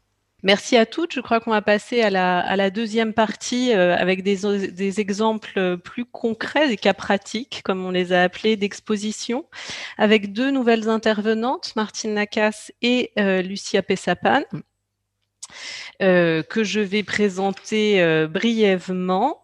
Voilà, si je retrouve mon petit papier pour vous présenter. Martine Lacasse, vous êtes docteur en histoire et théorie de l'art et vous vous intéressez à la question de la représentation des femmes peintres, notamment sous l'Ancien Régime. Euh, d'ailleurs, dans le double sens de ce terme représentation, comment elles sont représentées euh, dans les tableaux et ce qu'elle représente elle-même en tant qu'artiste. Et vous avez consacré en 2015 un ouvrage euh, au seuil à ce sujet, des femmes peintres du 15e au 19e siècle. Et vous êtes la commissaire d'une exposition qui n'a pas encore ouvert, malheureusement, euh, pour les raisons qu'on sait, au musée du Luxembourg, une exposition intitulée Peintre femme de 1780 à 1830, naissance d'un combat. Donc on va vous entendre en premier, mais je présente aussi Lucia Pessapa, que je vois euh, aussi sur mon écran. Vous êtes également historienne de l'art. Vous avez fait votre thèse à l'Université de Milan sur les artistes performeuses dans les années 70 et vous avez occupé différentes fonctions dans des institutions publiques euh, françaises, le Centre Pompidou en tant que chargé de recherche, la RMN et notamment euh, pour l'exposition Niki de Saint-Phal et la Monnaie de Paris en tant que responsable de la programmation des expositions et commissaire d'exposition vous-même. Et vous venez nous parler d'une très belle exposition qui a eu lieu euh, à la fin de la programmation contemporaine de la Monnaie de Paris et qui était consacré à Kiki Smith. Martine Lacasse? Oui, euh, mais je voudrais juste euh, préciser sur euh, enfin, les éléments que vous avez pu donner sur, sur mon parcours. moi, initialement, je n'ai pas du tout travaillé sur cette question spécifique de la représentation des femmes, mais sur la représentation elle-même, puisque j'ai fait une thèse sur la notion de construction de la ressemblance à partir des euh, récits euh, mythiques de fondation de la peinture. Et euh, mes, mes, travaux antérieurs se sont davantage intéressés à ces chefs-d'œuvre qu'on qualifie de non-genrés et qui effectivement sont plutôt des œuvres de maîtres masculins. Et le, trait euh, commun de, le, fil conducteur de, mon travail a été euh, plutôt une interrogation sur euh, la peinture et sur le discours dominant, sur peut-être la rhétorique écran qui empêche d'avoir une approche plus, plus fine, plus subtile de, de la peinture en imposant un discours qui la maintient, je crois, à une certaine distance sécuritaire. Euh, je me suis d'abord intéressée euh, à la peinture de, la Renaissance, notamment avec euh, cette question de la ressemblance, cette, cette soi-disant marche du progrès vers une plus grande vraisemblance de la représentation. ensuite, à la question du désir, et si je suis arrivée à cette question des, des peintres femmes, c'est à travers un, travail donc, qui s'est fait sur la question du désir, où j'ai vu que ce désir, non pas seulement comme sujet iconographique, mais aussi comme contrat entre le peintre et son œuvre, entre l'œuvre et le spectateur, eh bien, euh, incluait euh, très souvent cette question de, la femme. Et à partir de là, donc, j'ai euh, fait ce travail sur la question des, des femmes peintres.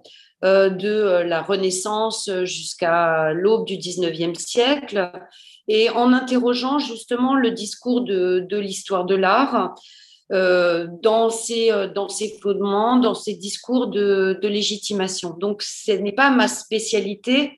Et mon, travail initial sur la peinture informe quand même le, ce que j'ai pu faire dans, dans l'exposition pour le musée du, Luxembourg, dans la mesure où, et là c'était une constante des, interventions de ce matin, c'est un travail sur l'histoire, sur cette rhétorique de l'histoire et euh, sur ce discours dominant qui occulte aussi une réalité avec une nécessité de, euh, depuis le point où nous nous trouvons, de retourner vers euh, le, temps que la période, les œuvres que nous étudions en tant que commissaire ou historien, euh, d'étudier, euh, de faire ressurgir des documents qui ont été occultés, mais aussi d'interroger le discours d'aujourd'hui.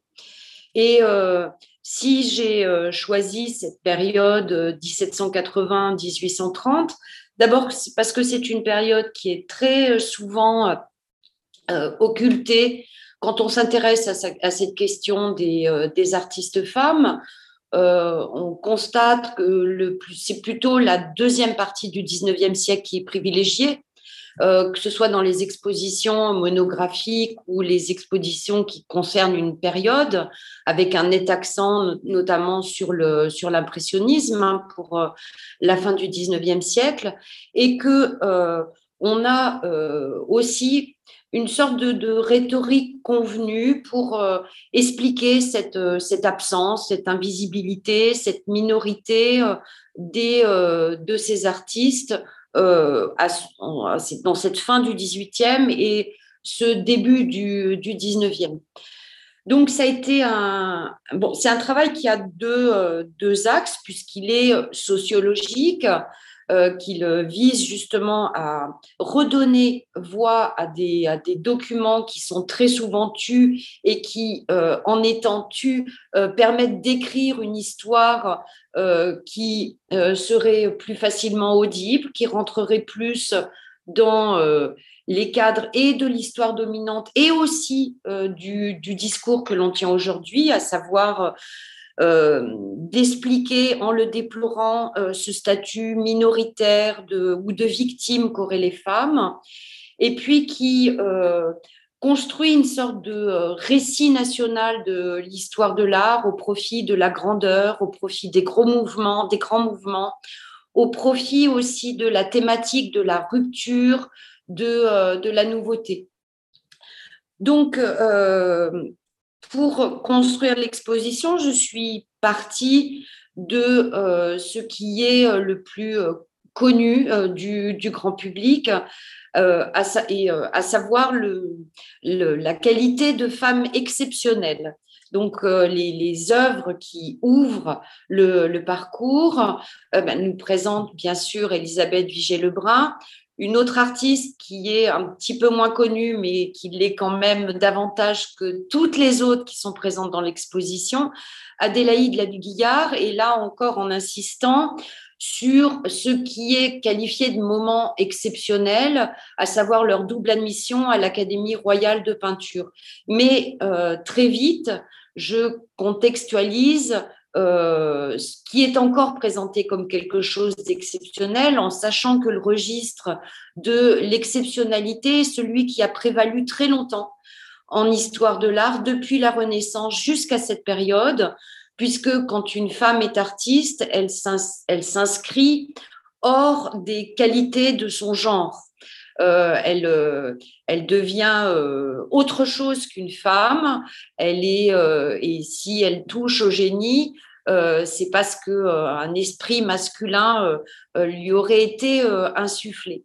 Et en fait, pour se défaire de cette rhétorique, j'ai convoqué le contexte, qui est un contexte politique, un contexte institutionnel, où on voit que l'Académie royale, à ce moment-là, et euh, sujette à des controverses tant internes qu'externes, euh, des changements de société sur euh, les pratiques sociales, les pratiques de distinction, dans lequel l'accès à l'éducation, à l'éducation en, général et à l'éducation artistique, eh bien, crée un contexte favorable à le développement de la, formation.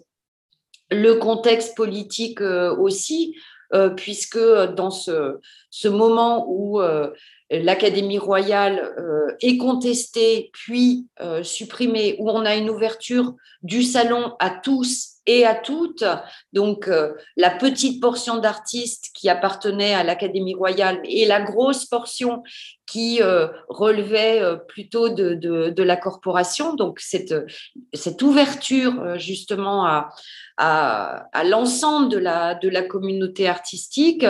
Ce, euh, ce que je disais euh, précédemment, cette, euh, cet engouement pour la formation constitue un contexte extrêmement favorable à l'émergence de ces femmes.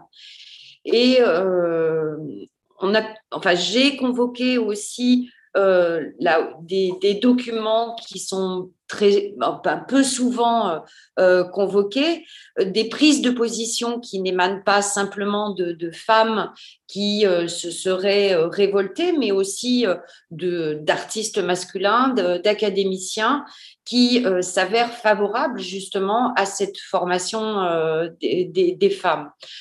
Euh, parce que quand on parle euh, justement de, cette période, très souvent ce qui est invoqué, c'est le discours du, comte d'Angivillé qui s'oppose justement à la mixité, euh, qui rappelle l'interdiction d'un rapprochement au sein des, ateliers entre les hommes et les femmes.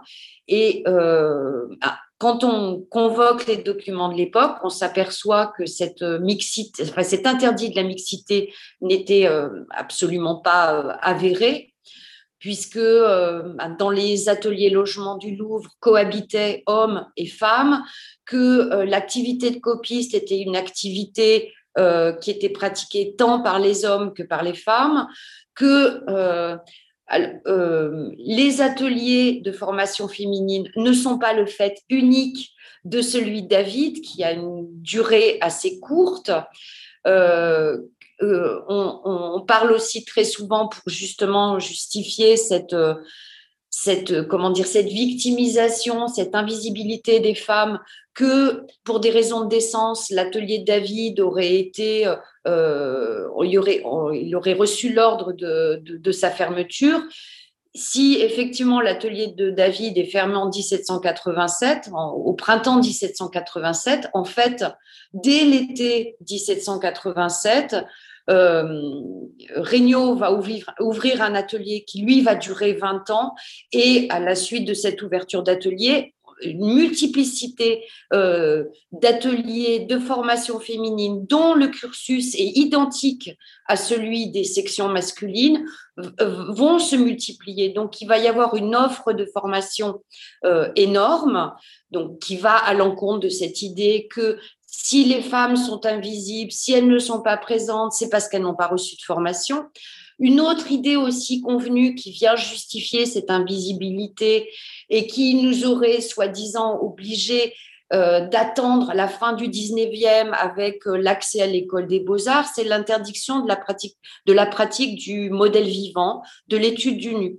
Ça aussi, on s'aperçoit en euh, et en regardant les œuvres, et en lisant les témoignages de l'époque, et en lisant les réactions dans la presse à ce moment-là, qu'il y a euh, une étude du modèle vivant par les femmes. Et donc, euh, ce motif de, cette raison qui est là aussi invoquée encore une fois pour expliquer leur invisibilité, qu'elles n'auraient pas pu pratiquer la peinture d'histoire, qui est le genre dominant, parce qu'elles n'avaient pas pu avoir accès à la pratique du modèle vivant tombe puisque euh, elles étudiaient le modèle vivant et elles ont pratiqué euh, la peinture d'histoire. Là aussi, euh, pour défaire cette, cette rhétorique, eh bien, cette question de la peinture d'histoire est très souvent invoquée. Et là aussi, quand on retourne aux documents de l'époque, au pourcentage des œuvres, au livret des salons, eh bien, si on dit que oui, un tiers des exposantes faisaient de la peinture d'histoire et les deux autres tiers faisaient, euh, pratiquaient les genres mineurs parce qu'elles y auraient été destinées du fait de leur genre. Eh bien, si on compare ça à la production masculine, on s'aperçoit qu'on a exactement le même pourcentage. C'est-à-dire un tiers d'hommes pratiquent la peinture d'histoire, les deux autres tiers pratiquent les genres mineurs.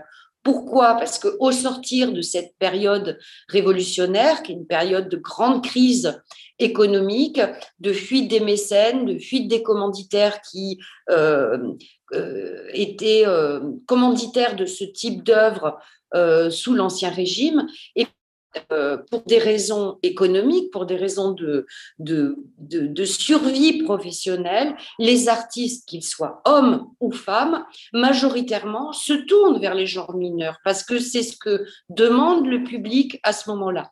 Et il se trouve que les femmes qui, selon le discours dominant, y étaient euh, majoritairement destinées, eh bien, vont exceller dans ce genre et tenir une place extrêmement importante au salon. Défaire aussi des discours convenus sur le fait, par exemple, que le 19e, qui est perçu d'une façon globale. C'est pour ça qu'on a aussi choisi une période assez courte, pour, justement pour aller dans une connaissance fine. Donc cette vision un peu sombre du 19e qui confinerait les femmes dans l'espace domestique, eh bien, en ce tout début du 19e, on s'aperçoit que des femmes voyagent, qu'elles sont euh, présentes aussi dans un lieu qui est euh, lui aussi réputé comme étant strictement homosocial, à savoir par exemple l'Académie de France à Rome. Il se trouve qu'en ce début du 19e, il y a des artistes femmes qui sont présentes à l'Académie de France à Rome, pas en tant que pensionnaire, mais en tant que peintre. Euh, c'est le cas, par exemple, d'Hortense Bourlesco, qui suit euh, son maître, Guillaume Guillon-Létière, qui a été nommé directeur, qui va y demeurer pendant huit ans et qui, pendant ces huit années, va faire des envois au salon depuis Rome. Le voyage en Italie aussi, là aussi qui euh, est considéré comme étant euh, un privilège et un apanage masculin, on s'aperçoit qu'il est aussi à cette époque pratiqué par certaines artistes. C'est le cas par exemple de Julie Duvidal de Montferrier, devenue Julie Hugo. Le cas, je le citais, de Hortense de Bourlesco et aussi d'une immense paysagiste, euh, Joséphine Sarrazin de Belmont, qui, euh, qui a été une élève de Pierre-Henri de Valenciennes, qui se rend très souvent euh, en Italie, qui va là aussi tenter une, enfin, avoir une expérience qui semble impensable avec cette euh, vision là aussi complètement fabriquée qu'on a de ce début du 19e.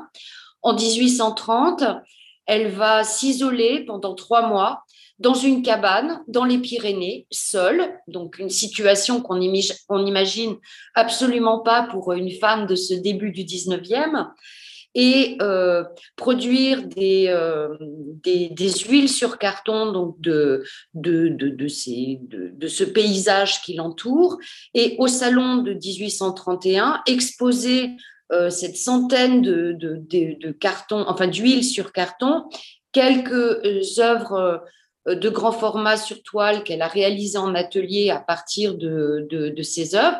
Et ces œuvres vont être saluées par la critique on a convoqué aussi des, euh, critiques de l'époque qui permettent de contrebalancer cette vision euh, uniformément misogyne qu'on véhicule sur la critique de ce temps. Donc, multiplier euh, les, discours, certes, il y a un discours misogyne qui se maintient, mais il y a aussi une autre parole euh, qui surgit et qui est favorable à, ces artistes.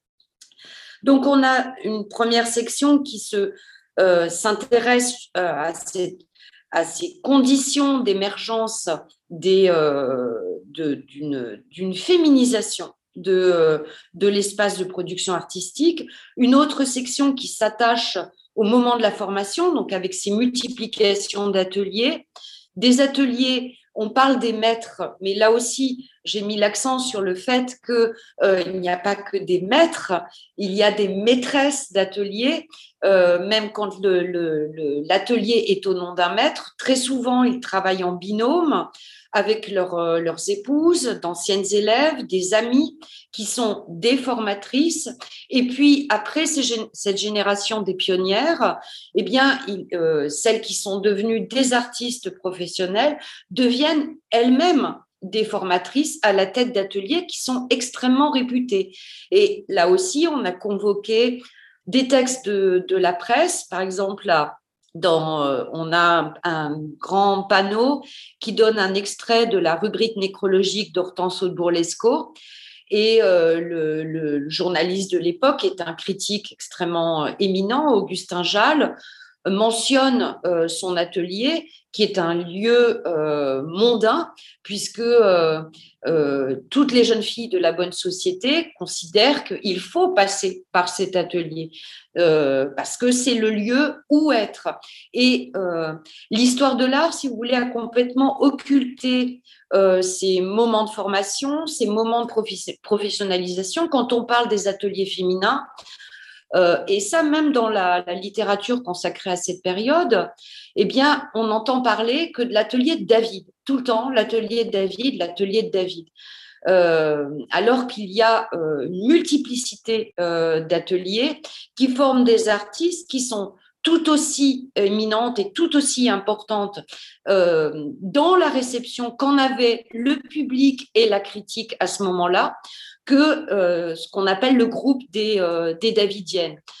Donc, euh, convoquer des documents, et c'est en ça qu'il y a un véritable travail d'historien, puisqu'on s'aperçoit que l'invisibilité, finalement, elle est le fait de l'histoire qui s'est faite dans, à partir de la seconde moitié du 19e, que la perception des artistes femmes, le discours qui était tenu sur leur travail dans euh, ce, début du 19e n'était absolument pas celui qui s'est imposé dans la deuxième moitié et qui a perduré euh, au 20e et parfois même jusqu'à aujourd'hui. Et donc notre troisième section, elle est consacrée au salon. Là aussi, elle vient défaire une idée très répandue euh, comme quoi le, genre qui permettrait d'accéder à la visibilité serait le grand genre, le genre de la peinture d'histoire. Euh, là aussi, euh, j'ai accroché quelques peintures d'histoire, finalement en nombre beaucoup plus restreint que ce qu'on appelait à l'époque des peintures de genre historique, qu'on appelle aussi le style troubadour, des portraits puisque euh, justement dans ces années-là, eh grâce à ce succès que euh, remportent euh, majoritairement ces artistes femmes dans ces genres mineurs, eh on constate un infléchissement de la hiérarchie des genres qui s'est imposé comme structurant pour l'histoire de l'art et pour le, fait de repérer des grands artistes. Euh, il y a une multiplication de petits formats, il y a une, euh, un effondrement progressif des catégories qui justement fixaient euh, les, les, types grand format pour le grand genre, le petit format pour les petits genres.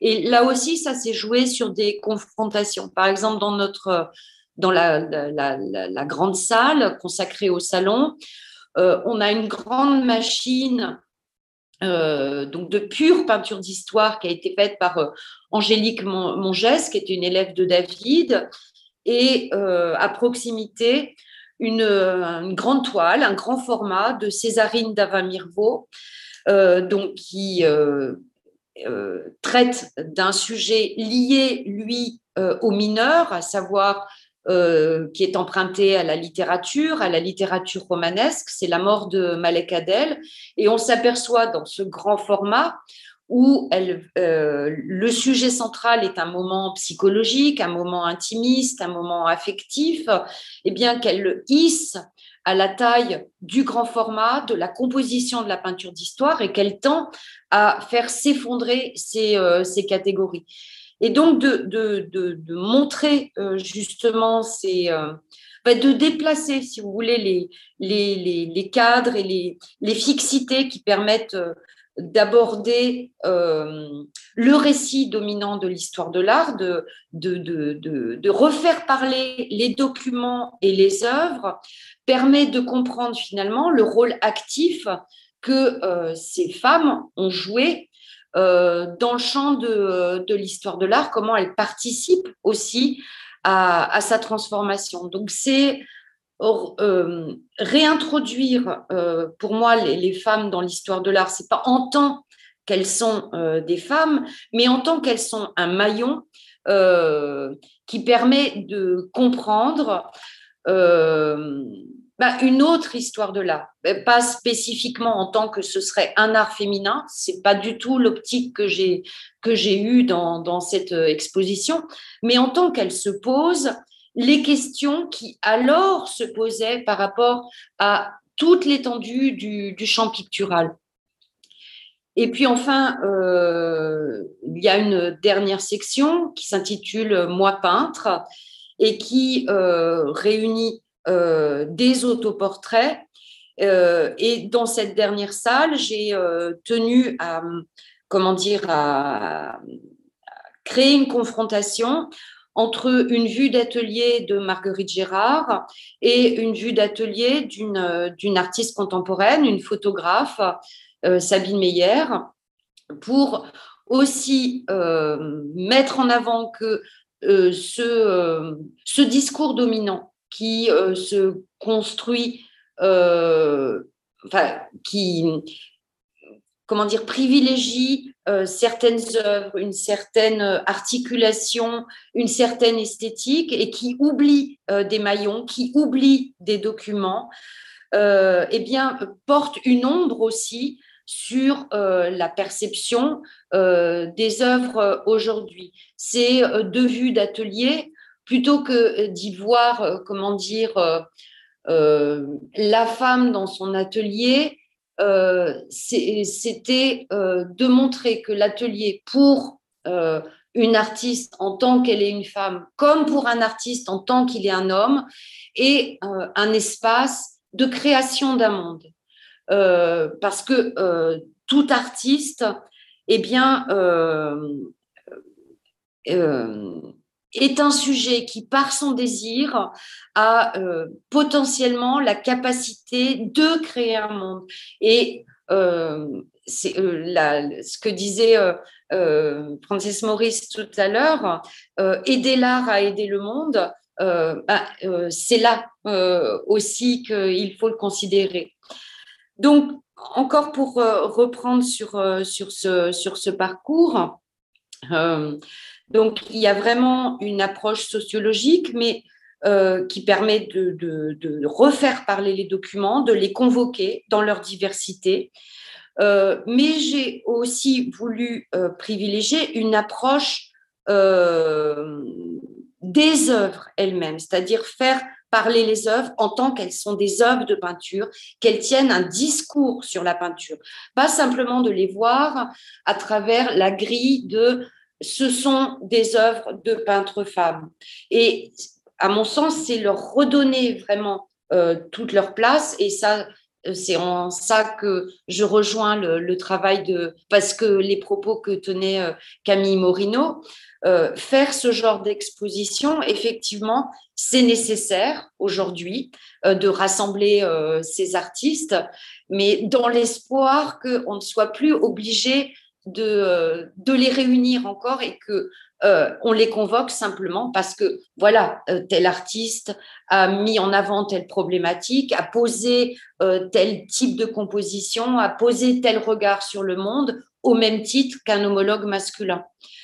et pas simplement de les voir toujours à travers la grille de leurs conditions féminines. Donc, on a à l'intérieur de, de, de l'exposition euh, des, confrontations. Par exemple, euh, euh, j'ai mis en regard deux, deux portraits de Madame Elisabeth, sœur du roi, un qui a été fait par Elisabeth Vigée-Lebrun, un autre par Adélaïde Labille-Guillard, pour que justement dans cette identité de modèle soit interrogée leur pratique picturale. Qu'est-ce qu'elle se pose comme problème de peinture? Euh, parce qu'il ne faut pas oublier cette euh, dimension-là. Euh, le, le, seul sujet qu'elles peuvent avoir finalement pu choisir librement d'être, en dehors de tout ce que leur imposait leur condition féminine, c'est d'être peintre. Hein. Et donc, laissons euh, donnons-leur l'occasion d'interroger justement euh, cet endroit où elles ont été libres, elles ont été le sujet de leur désir, à savoir dans leur pratique picturale. Un dernier point, j'ai moi aussi passé quasiment autant de temps à penser l'accrochage qu'à constituer un, outil multimédia sur les réseaux de sociabilité, bon, qui malheureusement ne sera consultable que quand l'exposition sera ouverte. Et euh, ce réseau de sociabilité qui donc fonctionne, on a des, icônes d'artistes et à travers l'icône d'artiste, eh bien tout euh, le réseau de sociabilité qui se construit autour, d'elles à travers leur clientèle, leur parentèle, leur euh, réseau d'amis et de connaissances, d'élèves, de professeurs. Là aussi, on s'aperçoit, quand on regarde en détail les parcours de ces artistes, eh bien qu'elles n'étaient pas du tout euh, isolées, mais au centre d'une vie artistique qui était totalement mixte. Euh, avec euh, une présence dans les ateliers, puisque les, les, ateliers sont aussi des espaces mondains, le salon, le lien avec la critique, avec la presse. Là aussi, dans ce premier 19e siècle, se mettent en place tous les traits qui vont s'accuser dans la seconde moitié, à savoir toute cette montée en puissance du critique, de la presse dans bah, l'intervention de la mercantilisation de, euh, de, la publicité aussi. Voilà. Merci beaucoup, Martina Cass, pour cette euh, présentation complémentaire des, des précédentes. Euh, je vais tout de suite passer la parole à Lucia Pessapan. Merci, Lucia, et on prendra les questions après. Oui, merci. Bonjour à toutes, bonjour à tous. Merci pour cette invitation. Je reprends la parole après l'intervention de Camille. Euh, J'étais donc responsable de la programmation artistique à la Monnaie de Paris entre 2016 et 2019. Nous avons conçu ensemble une série euh, d'expositions. Aujourd'hui, euh, je vais vous parler euh, de comment on a euh, présenté euh, le travail de Kiki Smith, donc artiste américaine. Nous avons conçu la première rétrospective dédiée à son travail en France. Euh, l'exposition Kiki Smith euh, s'inscrit dans une programmation artistique plus large, conçue sur plusieurs années euh, à la Monnaie de Paris, qui visait à rétablir la parité entre hommes et femmes dans les musées et dans les mondes de l'art plus en général. En octobre 2017, nous avions ouvert l'exposition Women House, qui était la rencontre de deux notions, un genre, le féminin, et un espace, le domestique nous sommes partis du constat que l'architecture et l'espace public ont été masculins, tandis que l'espace domestique a été longtemps l'espace des femmes. Cette évidence historique n'est pourtant pas une fatalité et l'exposition Women House nous l'a démontré. En 2019, nous avons accueilli Grayson Perry, artiste ouvertement féministe et théoricien d'une nouvelle place et définition de l'homme. Ses œuvres en céramique, en métal, les tapisseries et les gravures sont autant de réflexions ironiques et grinçantes sur des questions universelles telles que l'identité, les genres, la classe sociale, la religion et la sexualité. Euh, le parcours de l'exposition de, de a été construit par l'artiste elle-même afin que ni les chronologiques ni les thématiques s'imposent. Le récit faisait alterner, selon ses propres mots, les chauds et les froids, les simples et les sophistiqués, les grands et les petits, l'artistique et les décoratifs, auxquels j'ajouterai aussi les spirituels et les corporels, les masculins et les féminins, l'enfance et les mondes adultes, l'art médiéval et l'art contemporain. Kiki Smith fut une des premières artistes a redonné dans les années 80 une place centrale aux arts décoratifs et à la décoration, a utilisé des matériaux auparavant négligés comme le verre, le papier, la cire et des techniques souvent considérées mineures car associées au travail des femmes, comme les tapisseries. Et par exemple, ici, vous voyez une image, une vue des salles de la, de la salle centrale, en fait, la plus grande, la plus haute sous plafond de la Monnaie de Paris. Donc, nous avions décidé d'exposer un cycle de ces tapisseries. Il y en avait huit, des tapisseries directement inspirées au cycle de l'Apocalypse d'Angers du XIVe siècle, que l'artiste même avait vu pendant euh, ses, voyages en France. L'artiste a toujours beaucoup, beaucoup voyagé en France. Euh, une de ses sœurs, Citon, habite à, à, Paris en plus. Donc, vraiment, ça, c'était une des sources. Euh, plus importante euh, de son travail. Pour revenir aussi au discours évoqué tout à l'heure par Frances Maurice aussi, l'importance des arts décoratifs euh, aujourd'hui de plus en plus. Donc, art appliqué, art populaire, art vernaculaire, j'ajouterai encore, sont des sphères que l'artiste interroge euh, dès le début. Elle est née en 1954 en Allemagne de parents américains elle grandit dans le New Jersey avec ses sœurs jumelles, donc vraiment dans une famille, je dirais, euh, matriarcale.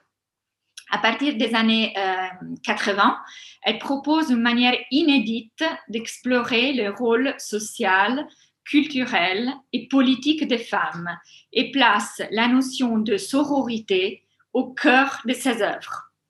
Dans une perspective féministe, elle s'empare notamment de grandes figures de la culture judéo-chrétienne pour en proposer de nouvelles représentations. L'ensemble de son œuvre porte la marque de sa fascination pour les corps humains.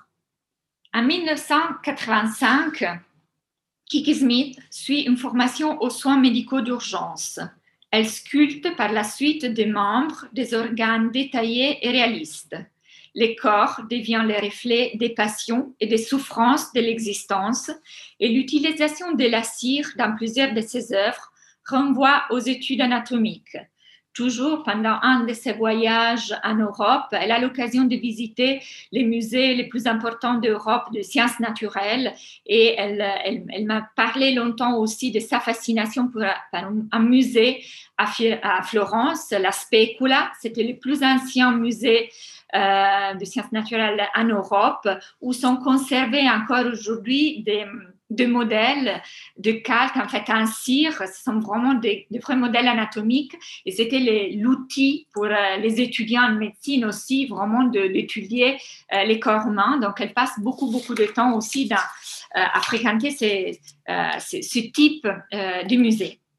Euh, les années donc 80, quand elle commence euh, à, travailler, quand elle commence à exposer, plutôt fin des années 70 à New York, donc c'est aussi une époque marquée par l'agression militaire des États-Unis en Amérique centrale. La guerre du Vietnam vient de de terminer.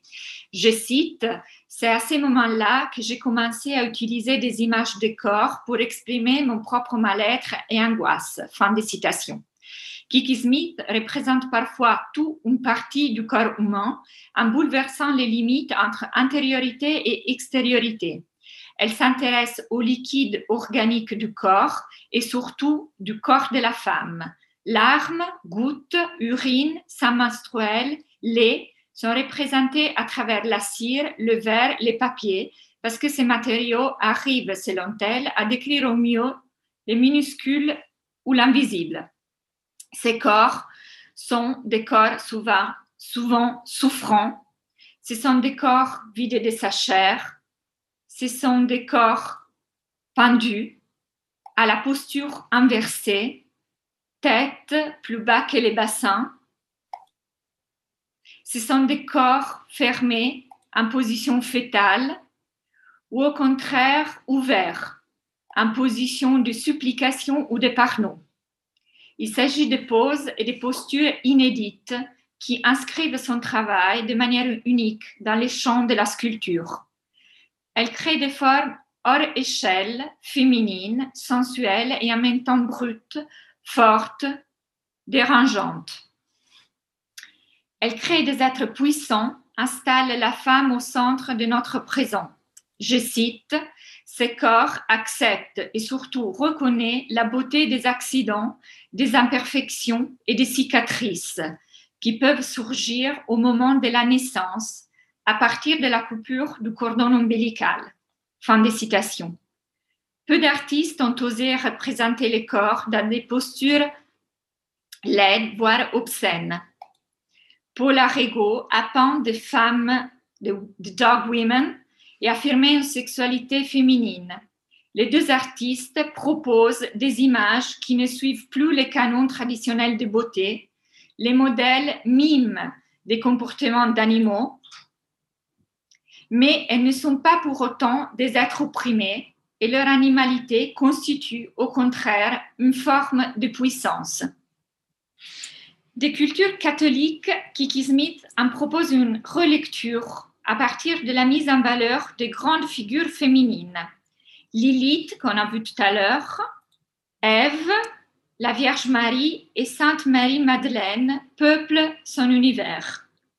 Marie-Madeleine, que vous voyez à gauche, est représentée avec son corps nu, couvert de ses seuls cheveux, consciente du dilemme chrétien de la fracture entre le spirituel et le charnel. À côté, je mets l'image de la Marie-Madeleine pénitente de Donatello, réalisée en 1453 et conservée à Florence aussi. Euh, vous voyez comment euh, les sources iconographiques du travail de, l'artiste de Kiki Smith, euh, elles puissent vraiment dans les, dans les périodes de la Renaissance, la Renaissance italienne et le Moyen Âge.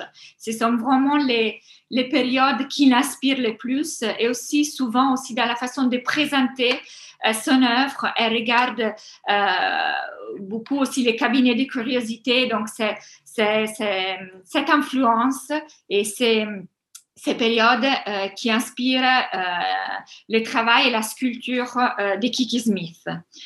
De son enfance, Kiki Smith éprouve un fort intérêt pour la Vierge Marie et ses différentes représentations, de la Vierge allaitante à la Vierge de douleur ou protectrice.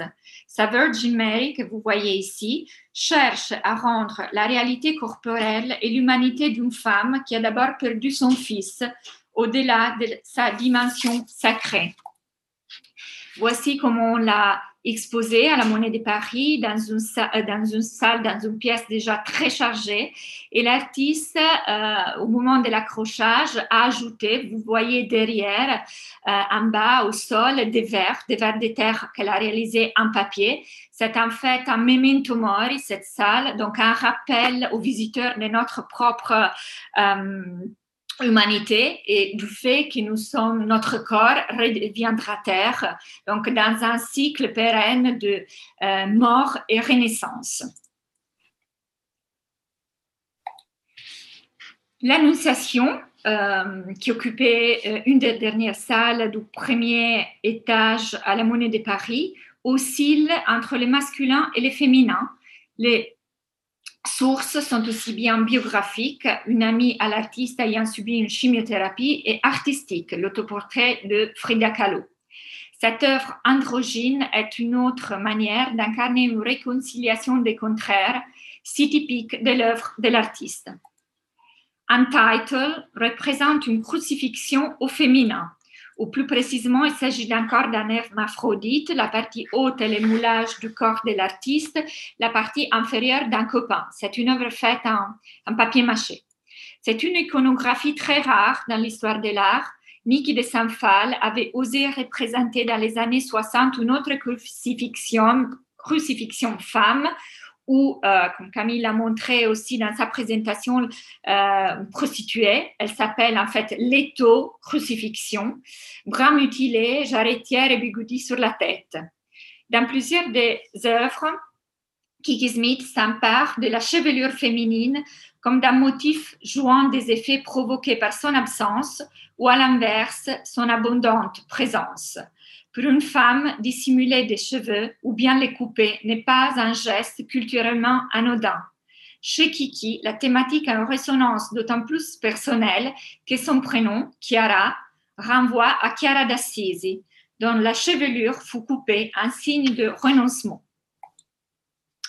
Un autre chapitre euh, central de l'exposition était dédié aux sorcières à travers les siècles, l'appellation de sorcière a été donnée à des femmes considérées comme dangereuses, susceptibles de pouvoir renverser la distribution des pouvoirs en place. Dans les années 60 et 70, les féministes américaines s'en emparent. Pour ces pionnières, la sorcière devient un symbole d'opposition à la norme sociale. Kiki Smith est bientôt l'une des premières artistes à inclure cette figure dans son œuvre. Pie Woman Kneeling était une commande faite par une ville allemande et ensuite refusée. Kiki Smith décide de produire quand même ces pièces. Euh, elle produit en fait trois exemplaires même de la, même, de la même œuvre. Il s'agit d'un monument qui rend hommage aux milliers de femmes assassinées ou torturées entre euh, 15e et 17e siècle.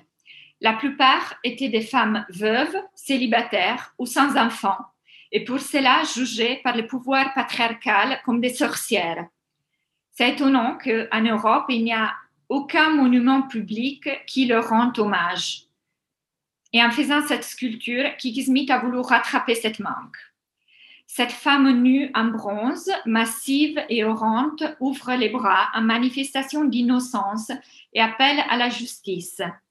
Avec un geste symbolique, l'artiste a placé, euh, pendant les moments de l'accrochage, cette petite euh, coquille en feuille d'or, en fait, euh, derrière, derrière la, sculpture, il y avait, il y a encore des, vitrines. Donc, elle a ouvert une de ces vitrines, elle a placé ce, cette petite coquillage en feuille d'or sans donner trop d'explications. elle travaille.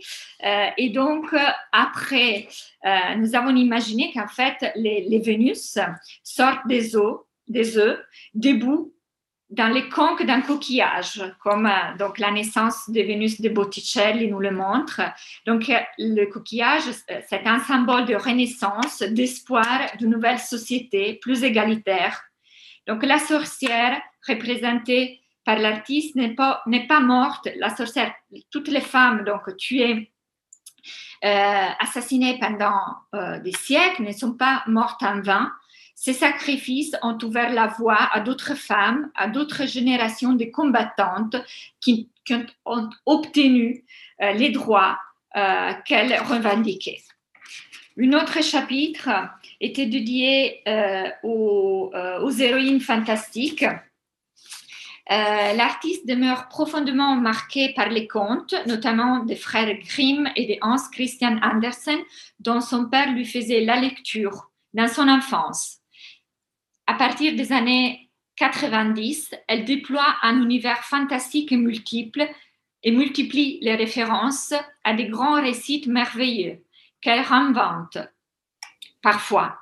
Ici encore, vous voyez certaines euh, références et euh, similitudes avec le travail à nouveau avec Paul Arego, qui elle aussi euh, euh, s'inspire euh, et utilise euh, les, des, des, des, et surtout le petit chaperon rouge et Blanche-Neige pour ses œuvres. Ici, vous voyez une pièce qui nous a servi aussi pour, pour l'affiche de l'exposition. Donc, Alice au Pays des Merveilles, comme je disais, Blanche-Neige, le petit chaperon rouge sont les plus récurrents dans son œuvre.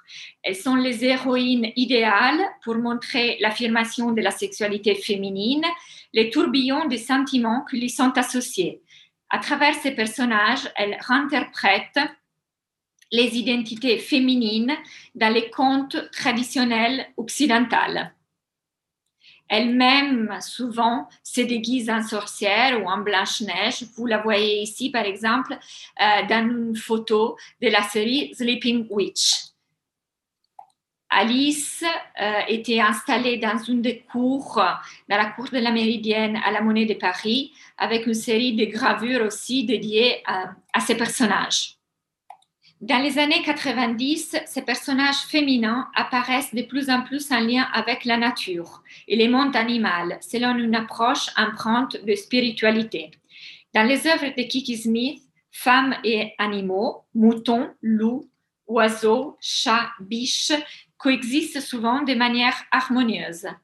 Parfois, les corps se relient et des fusions opèrent, indépendamment de toute vraisemblance de taille et d'échelle. L'œuvre de Kiki Smith s'apparente ainsi à une traversée une quête romantique de l'union des corps avec la totalité des êtres vivants. À ses yeux, être artiste signifie aussi se préoccuper de notre époque et rétablir une harmonie entre nature et culture à l'aide de gestes et de techniques souvent jugées mineures dans l'histoire de l'art, car tenues pour féminin. Sa tentative personnelle de restauration écologique, amorcée par des gestes de nature poétique, trouve des points de convergence dans l'écoféminisme contemporain. Né aux États-Unis au début des années 80, en même temps que la peur du danger nucléaire, les mouvements trouvent un nouvel élan dans la société actuelle, menacée par d'autres catastrophes naturelles les modes d'approche des écoféministes, tout comme la pratique artistique de Kiki Smith, souhaitent revaloriser ce qui a été dévalorisé, c'est-à-dire le lien librement consenti avec la nature et la corporéité. La dernière œuvre que vous voyez accueillait les visiteurs à l'entrée de l'exposition à la Monnaie de Paris. Il s'agit de Sleeping, Wandering, Slumber, Looking About, Rest Upon, et qui représente Geneviève, la sainte patronne de Paris, souvent montrée en bergère, entourée d'une assemblée de moutons, symbolisant le peuple sauvé. Ni imposante, ni monumentale, femmes et animaux coexistent en paix et nous invitent à la contemplation. Ils dorment en harmonie, l'animal veille sur la femme. Pour conclure, tout le travail de Kiki Smith peut être lu comme une quête perpétuelle vers le spirituel, d'éléments microscopiques aux organes, des organes au corps dans son ensemble, puis du corps au système cosmique, l'artiste explore les relations entre les espèces et les échelles, cherchant l'harmonie qui nous unit avec la nature et l'univers. Pour conclure, je voulais aussi vous donner quelques chiffres pour confirmer ce que euh, Camille et Frances Maurice aussi disaient, c'est-à-dire que les expositions d'artistes femmes marchent. Nous avons eu confirmation avec les chiffres et les entrées obtenues avec les expositions Kiki Smith, mais aussi Women House, euh, en sachant que les 50 000 visiteurs pour un musée comme la Monnaie de Paris, qui est à côté de la gare d'Orsay, qui est en face du Louvre et du, euh, centre Pompidou, donc euh, la, concurrence était vraiment extrême, disons, nous, nous étions satisfaits de la réception aussi par la presse qui nous a suivis toujours. Euh, nous avons toujours obtenu des papiers euh, et, les visiteurs, euh, nous avons vu qu'ils sont aussi venus plusieurs fois à visiter nos expositions. donc tout cela confirme, si niveau statistique et de chiffres, parce qu'aujourd'hui on parle aussi très souvent de, de ça dans, les musées, confirme que les expositions d'artistes femmes de groupe ou monographie marchent donc, Kiki Smith a clôturé un programme d'exposition euh, en 2019 euh, de, la, monnaie de Paris et euh, avec donc cette très belle première rétrospective dédiée à l'artiste en France. Merci. Merci beaucoup, Lucia Pessapan. Merci à toutes les deux pour la présentation de, de deux projets. L'un euh, qu'on n'a pas encore vu et qu'on va aller voir au musée du Luxembourg dès que, dès ce sera possible. L'autre, euh, euh en tout cas moi personnellement, j'avais vu à la Monnaie de Paris et qui était effectivement une très très belle euh, exposition. Je pense la découverte de, de cet artiste, Kiki Smith qui vient d'une, enfin elle-même d'une lignée d'artistes d'ailleurs, mais euh, qui est sans doute euh, insuffisante, qui était en tout cas insuffisamment connue en France. on aura peut-être moins de questions étant donné la nature de, ces présentations qui étaient euh, davantage ciblées sur, sur des expositions. Est-ce que est-ce qu'il y a des questions?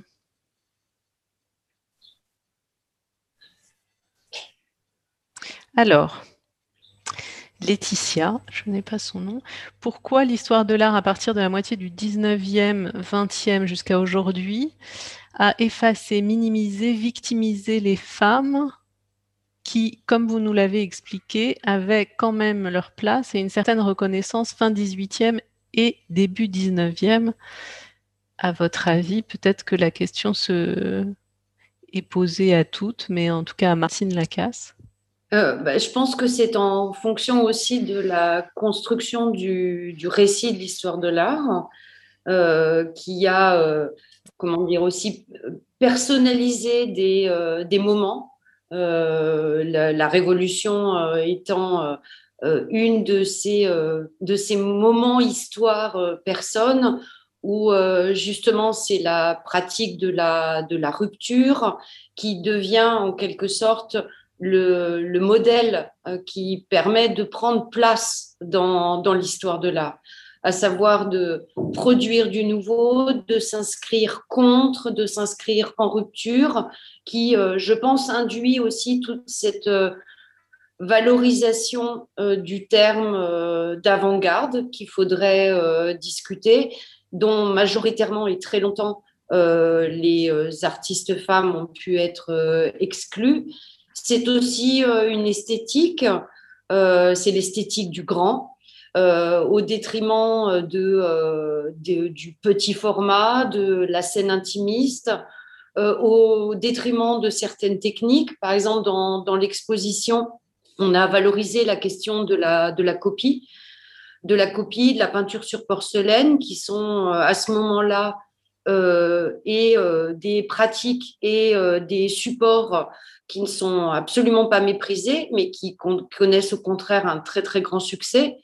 Donc c'est euh, encore une fois euh, pour euh, comment dire rectifier le, cours, c'est interroger aussi les concepts, les outils, la temporalité que l'histoire de l'art met en avant et qui s'articule aussi avec plus globalement et d'une façon peut-être euh, politique euh, au grand discours euh, démocratique et capitaliste, je crois. faire cette histoire de l'art, c'est aussi penser notre époque, penser la façon dont il se raconte. Et c'est pour ça qu'il faut revenir aussi sur les moments de construction de ces, de ces concepts. Merci. D'autres questions peut-être que vous auriez entre vous? Alors moi, je, ça ça m'a pas évoqué de questions, mais j'avais, j'ai quand même noté un, point que vous avez euh, évoqué, Martine Lacasse, qui était que les artistes ont cette capacité à créer des mondes, euh, évidemment. Alors peut-être en conclusion de cette euh, demi-journée, j'avais envie à nouveau d'élargir cette idée qu'on crée des mondes euh, aux, conservateurs, aux futurs conservateurs qui nous écoutent peut-être, aux historiens, aux historiennes de l'art, avec l'idée que finalement aussi en faisant de l'histoire, de l'histoire de l'art, on crée euh, un monde qui, qui, qui, existe avec ou sans la représentation des femmes, par exemple, et donc euh, à nouveau partager entre nous cette, cette responsabilité euh, de, de, faire cette histoire autrement. Donc merci, euh, merci à toutes pour vos interventions passionnantes. Euh, merci aux organisateurs et organisatrices